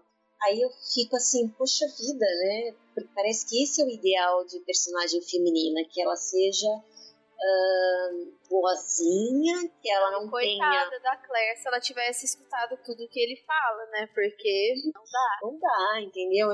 E, e assim, para qualquer personagem feminina, né? Pro, pro homem, por exemplo, personagem masculino, é aceitável que ele tenha nuances, que ele, que ele tenha atitudes é, erradas, que ele tem atitudes que vão ser questionáveis, mas parece que quando uma personagem feminina tem, isso não é aceitável. Ela tem que ser boa, ela tem que ser passiva, ela tem então, que. Homens difíceis, né? Da, das obras. Isso, bad assim. boy. O bad boy, bad boy é aceitável, né? A gente lembra, por exemplo, do Breaking Bad, que tem a questão do Walter White lá. Agora eu lembrei disso. E todo mundo gosta do personagem, ele vai ficando cada vez pior, cada vez mais violento. E as pessoas direcionaram um ódio para Skyler, que é a esposa dele, que ela toma é, atitudes assim certeiras assim naquela situação de mãe, na questão da, de proteger ali a família dela, os, os filhos. Então aí esse ódio foi direcionado para ela, ela foi transformada numa megera só porque ela tava ali é, tomando a opinião dela, assim como a gente vê também Outlander, né? As personagens femininas que manifestam ali sua opinião e como a gente vê na Jane e outras personagens, elas são odiadas por uma forma errada, né? E a gente vê esses outros personagens difíceis na TV igual a gente vê em Sopranos, a gente vê em Breaking Bad, Mad Men, né, que é os homens difíceis, assim, da TV. E eles são elogiados, todo mundo ama. Haginar, Haginar também, outro. Sim. Gente, eu também adoro esses personagens, amo esses personagens, mas eles têm essa complexidade, eles, e eles vão se tornando pessoas, nesse caso, né? Vão se tornando homens, assim, personagens uhum. que têm coisas, assim, muito questionáveis e que, assim, é, não dá para defender, né? Você fala, meu, não dá pra te defender aí, você tá fazendo uma coisa errada. E, e aceito, e amado pelo público, olha só, é amado. Quando Agora, uma personagem feminina é o oposto, né? Nossa, aí recebe ódio. Aí recebe xingamentos, recebe assim. aí começam a também, né? Começam a ofender. A própria Auslag, né, ela era chamada do fandom pelo é, cara de cavalo, era... E assim, eu não compreendo, eu falava, gente, eu não compreendo isso porque eu acho a atriz linda. Aliás, eu acho a atriz ela, ela seria a Brianna, seria ela, assim, mais velha. Né? Mais velha seria perfeita. Ela tem todas as instruções físicas né, físicas da Brie. Então, como a Brie é uma versão feminina do físico do Jamie, ela seria a versão feminina do personagem do Jamie. Então, assim, é, ela tem todas as características vikings no livro. Assim, o Sam, eu, eu acho ele perfeito como Jamie na série. Mas o fato é que a única coisa que ele tem, assim, de parecido com o Jamie nos livros é a altura. Né, que ele é muito alto, Sam. Uh, e, claro, pintou o cabelo e tal, mas assim, ele, as características físicas dele não são assim do, do Jamie. O Jamie no livro é descrito, né? O típico uh, tem essas características vikings, da maçã, das maçãs do rosto alto, a boca larga, os olhos de gato, que é o que a personagem que faz aos lados tem, né? Eu até quando eu, quando eu vi ela na série Vikings, eu falei, nossa, é a Brie perfeita.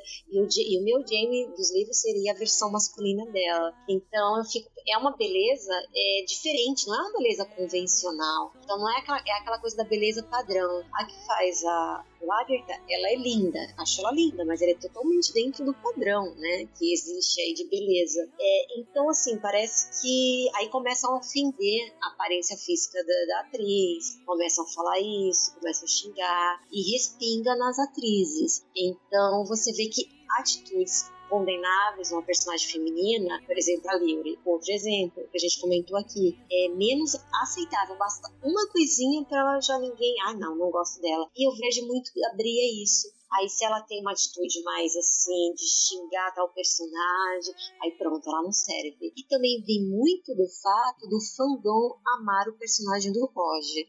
Então, como tem essa relação meio complicada ali entre os dois, aí não, ah, eu amo o Roger, então a Bri tá errada em tudo. Então, ela não, não presta, então vamos odiá-la. Eu acho que é bem por aí também. Além de tudo isso, da Claire, do Jamie, tudo, vem muito do Roger. Né? E é engraçado porque eu acho o Roger um personagem que a autora ela descaracterizou o personagem no quarto livro. E eu acho isso muito grave porque eu gostava muito quando o Roger aparece no segundo, terceiro livro, eu gostei muito da dinâmica dele com a Claire, aquela, é, com, a, com a achei interessante ali aquela relação. Uh, e depois aí com o quarto livro eu fiquei, ué, o que aconteceu com o personagem? É, então, assim, dizem que ele, como eu não li todos os livros, né, dizem que lá pra frente ele ainda dá uma melhorada e tal, né, melhora um pouco até. Uh, mas o fato é que, uh, e aí eu fico pensando, nossa, como é que as pessoas amam tanto o Roger, que existe um amor assim pelo Roger, e odeiam tanto a Brianna, sabe? Não é preciso só porque você ama um personagem odiar o outro você pode gostar dos dois de maneiras diferentes ou não, mas não precisa ir direcionado com ódio, né? Então, assim, eu, eu acho, que isso muito... é uma questão até do machismo do público, né? Que antigamente a gente era difícil a gente ver personagens femininas bem desenvolvidas, protagonistas, né? É, mulheres assim que fossem que tomassem suas atitudes. E antes as mulheres eram as coadjuvantes, eram é, personagens mais passivas ali, então acho que a própria aceitação, parte da, da não aceitação do público vem até do próprio machismo do público, né, de não reconhecer a complexidade de outras personagens femininas que são bem construídas, que, que recebem destaque na história, que são protagonistas, que são coadjuvantes ativas ali na narrativa, então é Acho que é parte disso também é um problema da, do próprio, da própria consciência ali de quem tá vendo aquela obra, quem tá consumindo, né? Que, que isso também conta muito, né? A leitura que a gente faz, assim. Que a gente vê em tudo que é série, né? Até a, sobre a vilania, né? Como a vilania masculina é diferente da vilania feminina, né? Tem alguns textos sobre isso, acho que até deve ter lido algum delírio mesmo. Uh, por exemplo, em Game of Thrones, né? Como as pessoas veem a Melisandre e a Cersei, como veem os vilões masculinos, né? Então acho que é, tem a ver com o machismo do público, sim. A recepção que o público tem desses personagens é diretamente relacionada a esse machismo que as pessoas têm, né? É uma pena, porque a gente tá sempre lutando para as personagens femininas terem esse, esse espaço, esse destaque, e quando a gente vê uma reação dessa em relação a abrir por esse motivo, é triste, né? Ainda mais porque eu acho uma personagem muito interessante. Eu acho legal que ela tem as características dos pais, né? Ela lembra mesmo o Jamie em muitas situações, tem essa coisa dos Fraser, né? De ser teimosa. E, e eu acho isso bacana, né? E tem uma personagem tão forte, assim, do lado, lado a lado com a Claire, assim, eu acho muito legal. Ela tem a característica Mas, dos dois, né? Dos dois, dos dois, ela é um belo híbrido, né, dos dois, assim, e e acho que tem a ver com a época que ela é também. Porque ela é uma jovem dos anos 60, né? Quando a gente conhece ela. E a gente vê que ela estuda história, diferente do Frank, né? Ela entende as coisas que ela estuda. Então a gente vê que ela se envolve nas questões sociais. Eu acho isso muito bacana, assim. Acho que é uma das coisas que a Diana também acertou, sabe, no livro. Acho que na série infelizmente foi pouco explorada ainda, espero que explorem mais esse personagem. Uh, e não entendo também a reação negativa à atriz, porque eu acho a atriz uma fofa, uma querida. Acho que ela interpreta bem, né? Então as pessoas ficam bobeando, falando de cabelo, de sotaque, umas coisas que as pessoas nem entendem bem pra de, de, uh, botar o ódio, né? Teve um, um painel isso do ano, acho que nos Estados Unidos, não me lembro, acho que Las Vegas. E uma pessoa interpelou, né, a Sophie, né, a atriz que faz, falando, ah, porque eu acho que Uh, que não tem nada a ver com a, com a Briana, porque é muito diferente fisicamente, meio que questionando a atriz, sabe? Gente, o que, e... que a atriz tem a ver com isso? O que, que ela tem a ver com isso? Ela não faz o teste. da né? produção. Exato, exatamente. Aí até a Cat entrou em defesa dela, falando que ela é ótima, não sei o quê. Tem uma situação super desagradável, assim. Tem muitas pessoas no, no fandom que não sabem se comportar, sabe? Se ela uh, tem atitudes bem estranhas e são pessoas adultas, assim. Eu fico meio chocada com isso. Mas acho que são essas características, uh, essas, esses pensamentos uh, enraizados que afloram quando a pessoa encontra algo que ela gosta muito, no caso a série, o livro, e aí essas coisas brotam, né? Homofobia, que a gente já falou, gordofobia, machismo. Então a gente vê que tá tudo ali nas pessoas e elas a, a, uma oportunidade, essas coisas emergem, assim, e é bem triste de ver isso. Gente, vamos já partir para as expectativas agora? Acho que já poderia fechar, né? É, podia. Gente, a gente precisa fazer um outro podcast para falar sobre Outlander de novo, porque tem um monte de coisa Sim. pra falar e não vai dar pra falar tudo, uma pena. E é, a gente tava até falando de Vikings, né? Eu acho que seria também outro podcast que render muita coisa. Eita. Personagens femininas, olha, nossa, nossa, nem fala. Aí a Michelle vai ficar Tem falando muito problema horas. Você tá preparada? Nossa, não, eu tava lembrando aqui rapidinho, Clarice, que a gente não comentei, porque a Clarissa não viu a última temporada, né? Ai, Mas eles fizeram, porque a gente já comentou que eles fizeram de serviço com a Lagerta, né? Uhum. E eu lembrei que ela estupra um homem. Gente, absurdo! Eu lembro das fãs ficarem assim, chocadas, as meninas comentando no grupo. Falou, gente, que, que, que isso, gente? Estão querendo destruir a personagem? Que, que, que isso? Que merda é essa? Tipo, ficaram assim, chocadas. Eu fiquei decepcionada, assim, porque a série começou com personagens femininas ótimas, assim, e eles foram hum. destruindo várias ao longo da série, e aquela coisa, só a Lagerta que existe, só uhum. ela que é a fodona. Só ela que presta. E as outras verdade. vão morrendo, e as outras vão sofrendo, e é um problema também isso, né? Essa questão de inutilizar ali as personagens femininas e deixar só uma como destaque. É. A, gente, a gente tem que gravar ah. um outro programa. Ah, nos convida que a gente vem. Outro Game of Thrones também dá pra falar. Ah, nossa, aí sim, a Michelle vai chorar, porque ela chorou por causa do dragão, tá? Então. Eu não vejo, eu nunca vi Game of Thrones, é um absurdo, mas eu nunca vi. Ah, é? Ah, eu não assisto a série. Acho que eu sou a única pessoa no mundo que nunca viu, né? Só que eu sei que grande parte, assim, das pessoas que gostam criticam muito, né? Principalmente a adaptação. Uhum. Tem muito problema. É, porque assim, a gente, desde o início, eu sabia, né, da série que ela, por exemplo, ela é muito problemática na questão do, de representação do, do, abu, do abuso do corpo, né, da objetificação do corpo feminino, desde o início. É, mas é aquela coisa, né? A série tem muitas qualidades. No início tinha muitas qualidades, primeiras temporadas. Falava, não, legal. A gente meio que é, sabe que é que nem Outlander.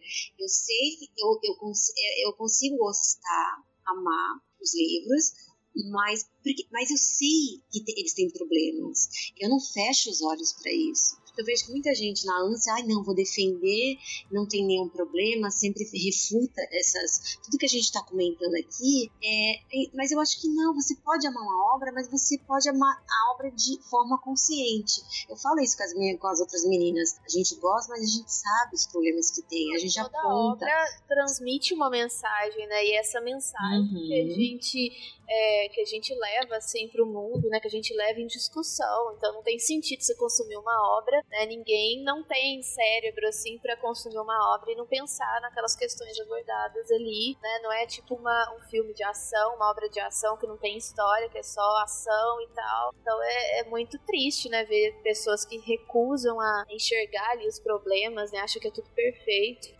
É, eu acho que é mais para não ter que lidar com ele. As pessoas sabem que os problemas estão ali, mas elas não querem dar um braço a torcer de que, que, elas, que elas amam é problemático, sabe? Sim. É quase um relacionamento abusivo, assim. Deus me perdoe dizer isso, mas é, é algo assim, tipo, a pessoa não enxerga que aquilo que ela ama é problemático. Então ela prefere viver na negação, sabe?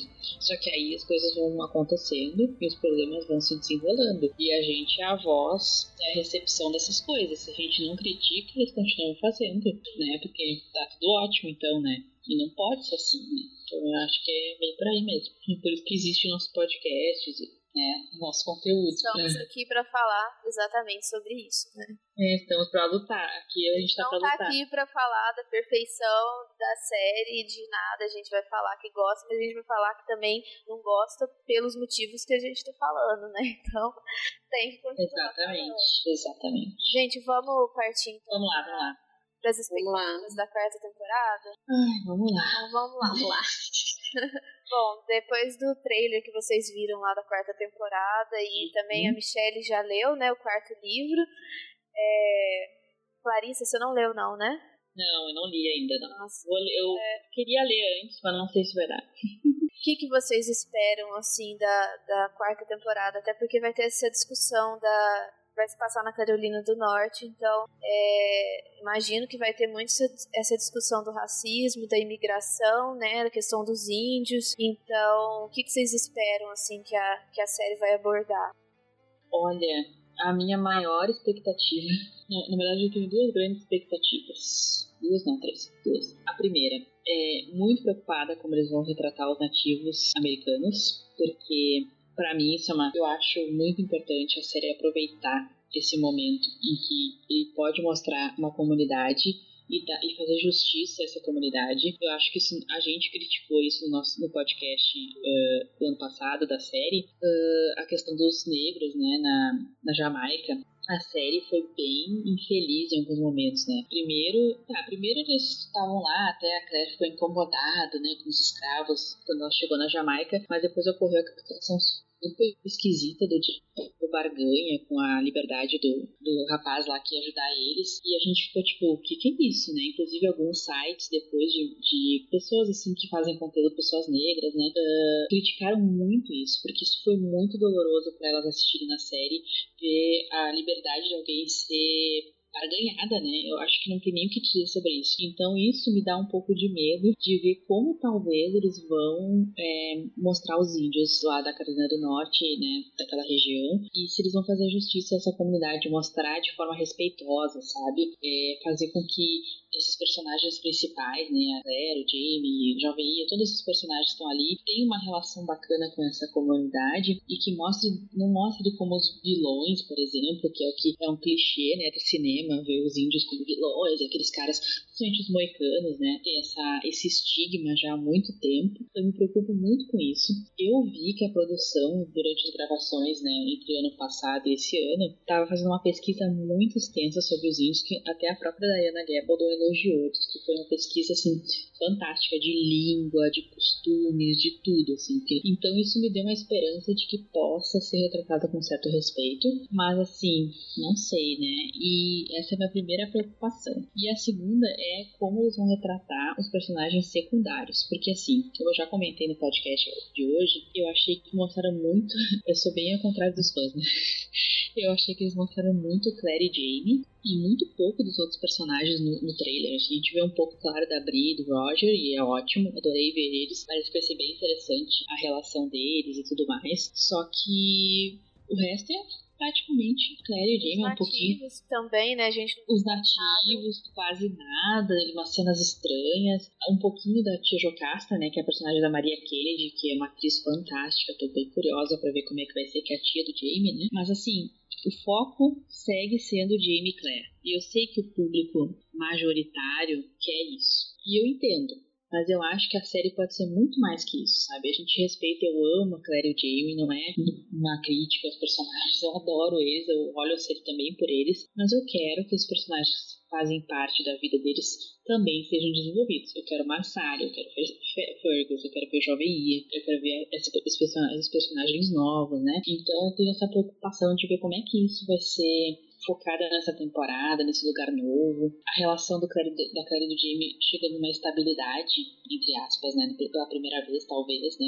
Sem até a, a Cat e o Sam falaram bastante disso nas entrevistas, que é a primeira vez que não tem nenhum efeito, nenhum motivo externo né, uma causa externa afetando o relacionamento, não é tipo uma guerra, não tem nada.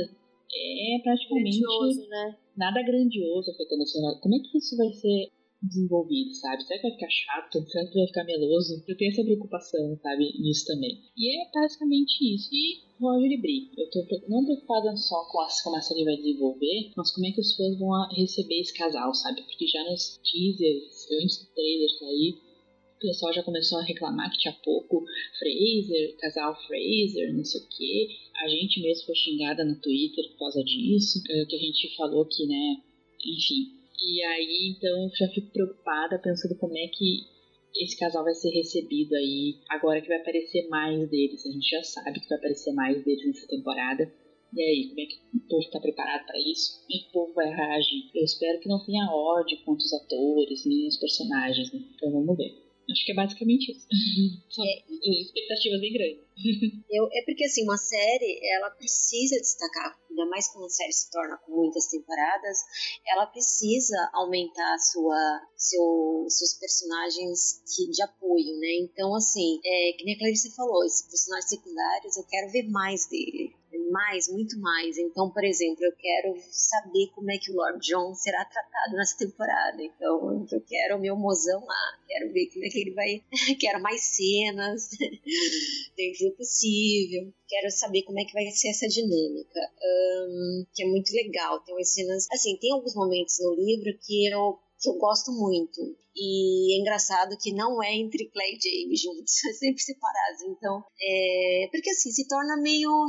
Se continuar somente. É, porque esse é o nosso medo, do foco somente nos dois, se torna meio cansativo.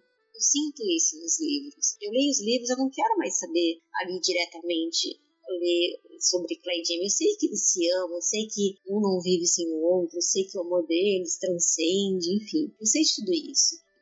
Então eu quero saber de outras coisas, eu quero o fundo né, o plano histórico. E eu quero, complementando isso, tudo isso que a Clarissa falou, uh, também a questão dos negros, né, da escravidão, como é que eu acho que tem personagens que dá, que dá para colocar foco neles, então a gente teve perspectiva deles, uh, que faltou lá na, na, terceira temporada da Jamaica, então, né, com, com, os nativos, então assim, eu acho que dá para fazer isso, então é o que eu, que eu quero, não sei se eles vão fazer, porque, sinceramente, eu tô mais assim a fim de ver todo, todo esse cenário, é, os nativos, né? ver a questão da escravidão, como é que vai ser tratada. Uh, eu estou muito mais interessada nesses novos personagens que estão entrando do que propriamente com a história em si, porque eu particularmente é, tenho muitas ressalvas com a história, assim, do tema desse livro. Então, é, tem coisas, assim, bem ruinzinhas. Então, eu espero que a série consiga, assim, trabalhar melhor, desenvolver uma coisa, assim, melhor em certas situações mostrar e vamos ver como é que eles vão como é que eles vão quais são os, os as adaptações que, ele vai, que eles vão fazer, né? Como é que a produção, como é que os roteiristas vão trabalhar isso. Até porque é... a questão da imigração e da escravidão, que foi abordada na terceira temporada, ficou muito superficial, né? A gente vê uma forma bem corrida ali, principalmente da metade da temporada até o final. É tudo, acontece muita coisa e ficou muito corrido isso, né? É, até da própria questão da Gales ali, que com os escravos a gente vê uma. A gente não vê direito. A gente não vê a gente não direito, direito. E isso é mais desenvolvido no livro, né? A gente vê muito mais ah. a questão do racismo dela no livro e uhum. do que na série. Então ficou bem corrido isso. É, tem um personagem também, né? Amigo do Jamie, é, é Mr. Cho, né? Eu não sei como fala o nome dele. Ah, o, mas... o Sr. Willoughby é, que eu acho que também ali ficou, ficou bem diferente né, na terceira temporada do, da série do que no livro. Que no ah, livro, assim, ele, é justiça, né? No livro ele é muito hostilizado, né?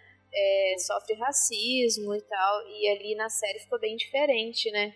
E ficou mais corrido. É, ele ganhou até uma trilha. Ele ganhou uma trilha sonora própria. Tipo, foi uma outra, outra visão, assim na série. No livro ele é tratado de forma muito estereotipada, realmente. É uma vergonha no livro. E houve uma modificação bem positiva, assim, na série, né? Eles retrataram ele, assim, de uma forma bem interessante. Respeitosa. E respeitosa, né? A gente vê aquela relação ali de amizade dele com o Jamie. Então, vamos ver como é que eles vão abordar, continuar abordando essa questão da imigração, né? Do racismo, na, da escravidão, no caso, na terceira quarta temporada. E vocês até, queriam. Até porque, até porque casa muito, né, com o momento atual dos Estados Unidos, questão das Então, eu acho que eles podem é, trazer, e até, e assim, como vai falar da história americana, americana é muito patriota, então é uma maneira de até ganhar mais um público, é, mostrar ali a história deles e, porque assim, por exemplo, a gente teve esse ano uma série que mostrou e foi bem bastante respeito aos nativos, foi o, Westworld, né? Mostrou com os nativos americanos, né, Clarissa? Mostrou ali, uh, eles, eles fizeram Sim, algo maravilhoso, muito bem, muito bem, bem feito. Isso, é muito bem feito. Então é isso que a gente quer, sabe? A gente quer sentir isso. Então você tem personagens, sim, pequenos, é, mas o pouco apareceu, mas o pouco que apareceu eles fizeram muito bem. Então é, é isso que a gente quer. A gente quer e assim teve voz, né? É, é aquela coisa para você precisa ter voz na você precisa ter um personagem para contar o lado dele, a gente vê pela perspectiva dele, porque senão fica aparecendo como nós comentamos, parece exótico, porque lá a Jamaica parecia, aquelas pessoas pareciam algo visto como algo exótico. Só que pera lá, exótico Como o olhar dos personagens, né? Porque não deram é. vozes assim de é. para eles. Não teve, então assim, é óbvio que pra, a gente vai olhar aquilo, tá, mas espera lá, nós estamos. E a visão deles? Que, que nós somos? É, então fal, faltou isso. Eu acho que tem tempo, a série vai, tem, vai ter tempo, é, seja 10 episódios ou 12, sei lá, 13 que vai fazer, a gente ainda não sabe, uh, mas então assim, tem tempo para isso. Se não tiver, que crie personagens, que dê destaque, porque senão vai ficar bem ruimzinho e vai receber muitas críticas. Então, eu espero, porque assim, a, eles são, é, eles têm coerência, eles têm por mais que eles derrapem muitas em algumas coisas que a gente comentou aqui, no geral, eles têm uma noção, né? Eles têm uma sensibilidade. Então, eles conseguiram pegar coisas que são problemáticas nos livros e fazer uma outra representação na tela. Então, eu espero que eles continuem usando esse bom senso já que a autora não teve, né, que nem o exemplo do Sr. Willoughby, que ele é um personagem, assim, uh, gente, é terrível. É terrível o que a autora fez com ele. Ele tem todos os estereótipos do, do, do orientais, ele, ele é ele é muito ridicularizado, é desrespeituoso, então a série sabe que não pode fazer isso. É, não é isso. Então ela transformou esse personagem em outro. Então uh, preci nós precisamos disso, né? Então e teve a perspectiva. Quer ver o lado do, do, dos imigrantes, né? Dos nativos, dos uhum. negros naquela situação, né? Porque eu acho que, embora seja os, a Clara principal e o Jamie, a gente precisa dar voz, né, para os outros para compreender um pouco ali daquela situação que eles estão enfrentando, naquele né, período histórico ali conturbado. É um ótimo momento para a série ganhar, um, ganhar mais notoriedade. Eu acho que é um ótimo momento para isso. Eu espero que ela agarre isso. É, e além disso, a gente vê que a Claire e o Jamie, independente do local em que eles estejam, eles sempre estão em uma situação, de certa forma, privilegiada, social, né? É, eles sempre são os líderes, ou tem uma situação até financeira, tipo, na França, né? A gente fica tipo, uma situação financeira boa, né? Eu acho que em relação, eles, em relação à comunidade, tem que ter esse ponto para ponto, sabe? Da gente ver pela voz, pela voz dos outros personagens, não pela voz do Jimmy e da Claire. Porque eles não estão na mesma situação. Né? Exato, não estão na mesma de igualdade. Não, não estão. E aí, então, é, tem que ter esse cuidado mesmo, realmente. Sim, eu acho que tem que ter esse respeito, principalmente. Vou ver, vamos ver como é que vai ser. Eu tô bem ansiosa, mas um pouco apreensiva, devo confessar. Acho que todas nós estamos, né? né uma coisa que eu quero ver, que não tem nada a ver com o que a gente tá falando agora, mas eu tô pensando aqui, eu sou muito fã do, do filme Os Últimos, do, Os Últimos dos Mecanos, né? E eu acho que a trilha sonora de Outlander tem que se inspirar na trilha sonora dos últimos, dos últimos Moicanos, porque é maravilhosa a trilha dos últimos Moicanos, né? Então, eu, eu, se o Bear McCreary, né, que é o, que é o rapaz responsável pela trilha sonora, não fizer, eu vou ficar muito decepcionada, mas é uma decepção besta, assim. Até porque tem muito tudo a ver, né, com a Nossa, tema da quarta temporada, então seria muito. perfeito. Inclusive, o pôster oficial, que é lindo, né, pôster da quarta temporada, eu vejo várias referências de Os Últimos Moicanos ali. Então, de repente, vão ver outras referências ao longo da série. As meninas de um podcast lá do, dos Estados Unidos, é, o The Outlander Podcast, comentaram isso, né, no, Twitter delas. E eu até comentei, espero que a trilha sonora também, né? E elas disseram, ah, a gente também. Porque eu acho que é uma expectativa natural de quem conhece o filme. Que, que não conhece, assista, né? A gente até falou em algum podcast do Universo In sobre a trilha sonora, que é maravilhosa. E o filme é bem interessante para ver essa questão dos nativos, da colonização inglesa nos Estados Unidos, etc. Inclusive, vocês falaram da citar o Westworld na, aqui no podcast, né? É, para quem não sabe, o Universo In também vocês abordam, né? Trazem também análises dos episódios. Então, a gente vai colocar aqui também no, site, que a gente vai publicar o podcast no, no site. A gente vai colocar o link aqui para quem quiser conhecer. Passam lá também para prestigiar o trabalho delas. Ah, muito obrigada. Esses podcasts de Westworld eles só acontecem porque a Michelle e a Liv fazem parte do podcast. Porque eu nunca vi pessoas tão inteligentes para Westworld conseguirem fazer as teorias e eu ficava só comentando, ah, que bacana, que legal. Eu só ficava assim no podcast, mas é, vale a pena. Ouçam. Bom, acho que a gente pode fechar, né? Podemos. E... Vocês querem falar mais alguma coisa? A gente pode encerrar? Acho que podemos encerrar mesmo. Coitada da editora. De madrugada falando de Outlander, lembra, Michelle? Bom, vamos, dispensar a nossa querida editora que deve estar cansada, coitada. Gente. Não, a gente adorei. Eu peço desculpa se eu atropelei vocês em algum momento na conversa.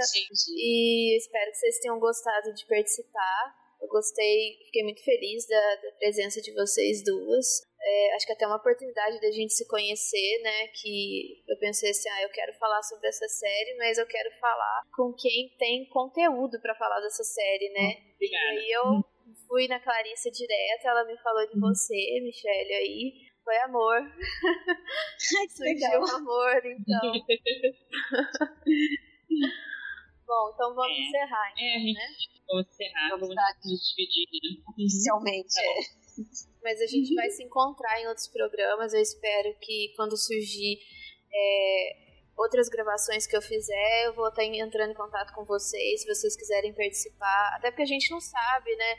Às vezes eu é, por exemplo, eu marco alguma coisa e eu não sei se você viu, se você não viu, aí eu vou estar sempre entrando em contato com vocês para vocês participarem, se vocês quiserem, sim, quiserem, sim. né? Claro, já, legal. O grupo tá lá, né, formado, daí só posso dizer assim, olha, Gurias, quero fazer sobre isso. Se a gente é. puder, a gente faz, porque a gente adora. Ah, vocês, é, tipo assim, vocês assistiram e tal, quer conversar, então.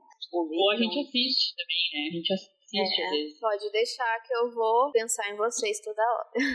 Ah, obrigada. A gente também vai pensar em ti sempre. A gente agradece muito porque o fato de tu ter compartilhado o nosso podcast trouxe muita gente nova. Ah, muita legal. gente nova né? Isso foi uma coisa assim, um divisor de águas de verdade. Não tô dizendo por média, assim, a Michelle sabe. A, vocês compartilharam a, o podcast, começou um monte de gente a, a seguir nosso Twitter assim, ó, um monte de gente. E aí eu falei, Lívia, o que tá acontecendo? A gente não certo, um monte de gente no Twitter. E aí eu vi que vocês tinham compartilhado e nos indicado lá, então isso fez muita diferença e a gente é muito, muito grata mesmo por essa parceria e por a gente acreditar no nosso trabalho e, e compartilhar. É muito legal isso.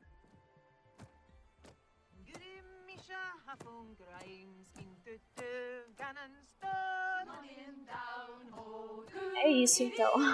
Queria agradecer de vocês duas, então. É, Muito obrigada. Da Clarissa, pela zoeira, de ter aceitado o meu convite. A gente ficou aqui três, três horas e meia, né, gravando, mas foi muito engraçado, divertido. A gente. É, eu até analisei algumas coisas assim sobre a série que eu não tinha pensado antes, que vocês falaram. Ah, legal. Então eu espero que a gente continue aí sempre falando de Outlander aí juntas, possa render mais discussões aí futuramente. E eu quero agradecer e agora eu quero deixar a palavra para vocês é, despedirem, mas a gente se encontra em breve, né? Bom, a gente agradece o convite, a gente ficou muito honrada e muito feliz com o convite, com a lembrança a gente ter, as pessoas lembrarem que a gente não só gosta de Outlander, mas que a gente gosta de problematizar Outlander, porque essa mensagem, né, essa é ideia que a gente quer passar no nosso podcast. Então, a gente ficou muito feliz, muito grata. Voltamos sempre que tu quiseres, qualquer, quaisquer assuntos que tu quiser que a gente discuta, se a gente souber a gente está sempre disposto a ajudar. E também a gente convida todo mundo a nos ouvir lá no Universo In. A gente uh, faz podcasts semanais sobre vários assuntos e também a gente escreve vários textos legais. Sempre passar, passar a ideia né, de problematizar, de falar de representatividade, feminismo, questões uh, que a gente acha que são importantes. Então, nos siga lá no, nas redes sociais e também ouça o nosso podcast. E muito obrigada, Isabelle. A gente te adora. Agradeço o convite também, é sempre bom conversar, adoro conversar sobre Outlander, por mais que a gente aqui, nós falamos muito. Nossa, nem, no, nossa, nem notei, Michelle, que tu gosta de falar de Outlander. Por mais que eu É porque assim, quando eu, eu fico lendo, assistindo, eu quero, né, eu quero conversar, uhum. compartilhar ai, aqueles momentos bonitos e também os momentos ruins que eu falo, não, eu preciso dividir isso com alguém, não é possível, será que eu tô pensando, será que. Porque tem muito da nossa interpretação das coisas, né? Então eu gosto de ver a visão do outro, porque vai muito da nossa experiência pessoal, né, quando você consome uma obra. Então, é, eu gosto de, de compartilhar isso. De repente, é um olhar que você, uma pessoa teve, e eu passo a a ver, né, procurar ver esse olhar que essa pessoa teve e até mesmo é, agregar mais assim para a obra, né? Então, assim, isso é muito bom. Uh, e como eu disse, aqui no podcast. A gente pode ser crítico com aquilo que a gente ama, é, seja série de TV, seja os livros. Então, assim, é, é, importante isso, a gente discutir isso. Hoje, hoje a gente falou muito dos problemas, né? Esse era o objetivo do podcast, é, desse episódio, mas é, é isso, né? A gente também linkou algumas coisas boas que existem nos livros e existem na série. Então, assim, é, é uma obra muito extensa que dá para que dá fazer outros podcasts sobre vários assuntos, sobre vários temas personagens, enfim. É, então agradeço o convite, Isabelle, e estamos, estou aí disposta, à disposição para próximas discussões e debates sobre Outlander, que é, que é muito bom conversar sobre isso. E é isso, até a próxima. Nós vamos encerrar hoje o Delirium Cast. Espero que vocês gostem das coisas que a gente falou, dos temas que a gente discutiu. E a gente se encontra num próximo programa. Até mais. Sing me a song of a lass that is gone. Say, could that lass be I? Mary of soul, she sailed on a day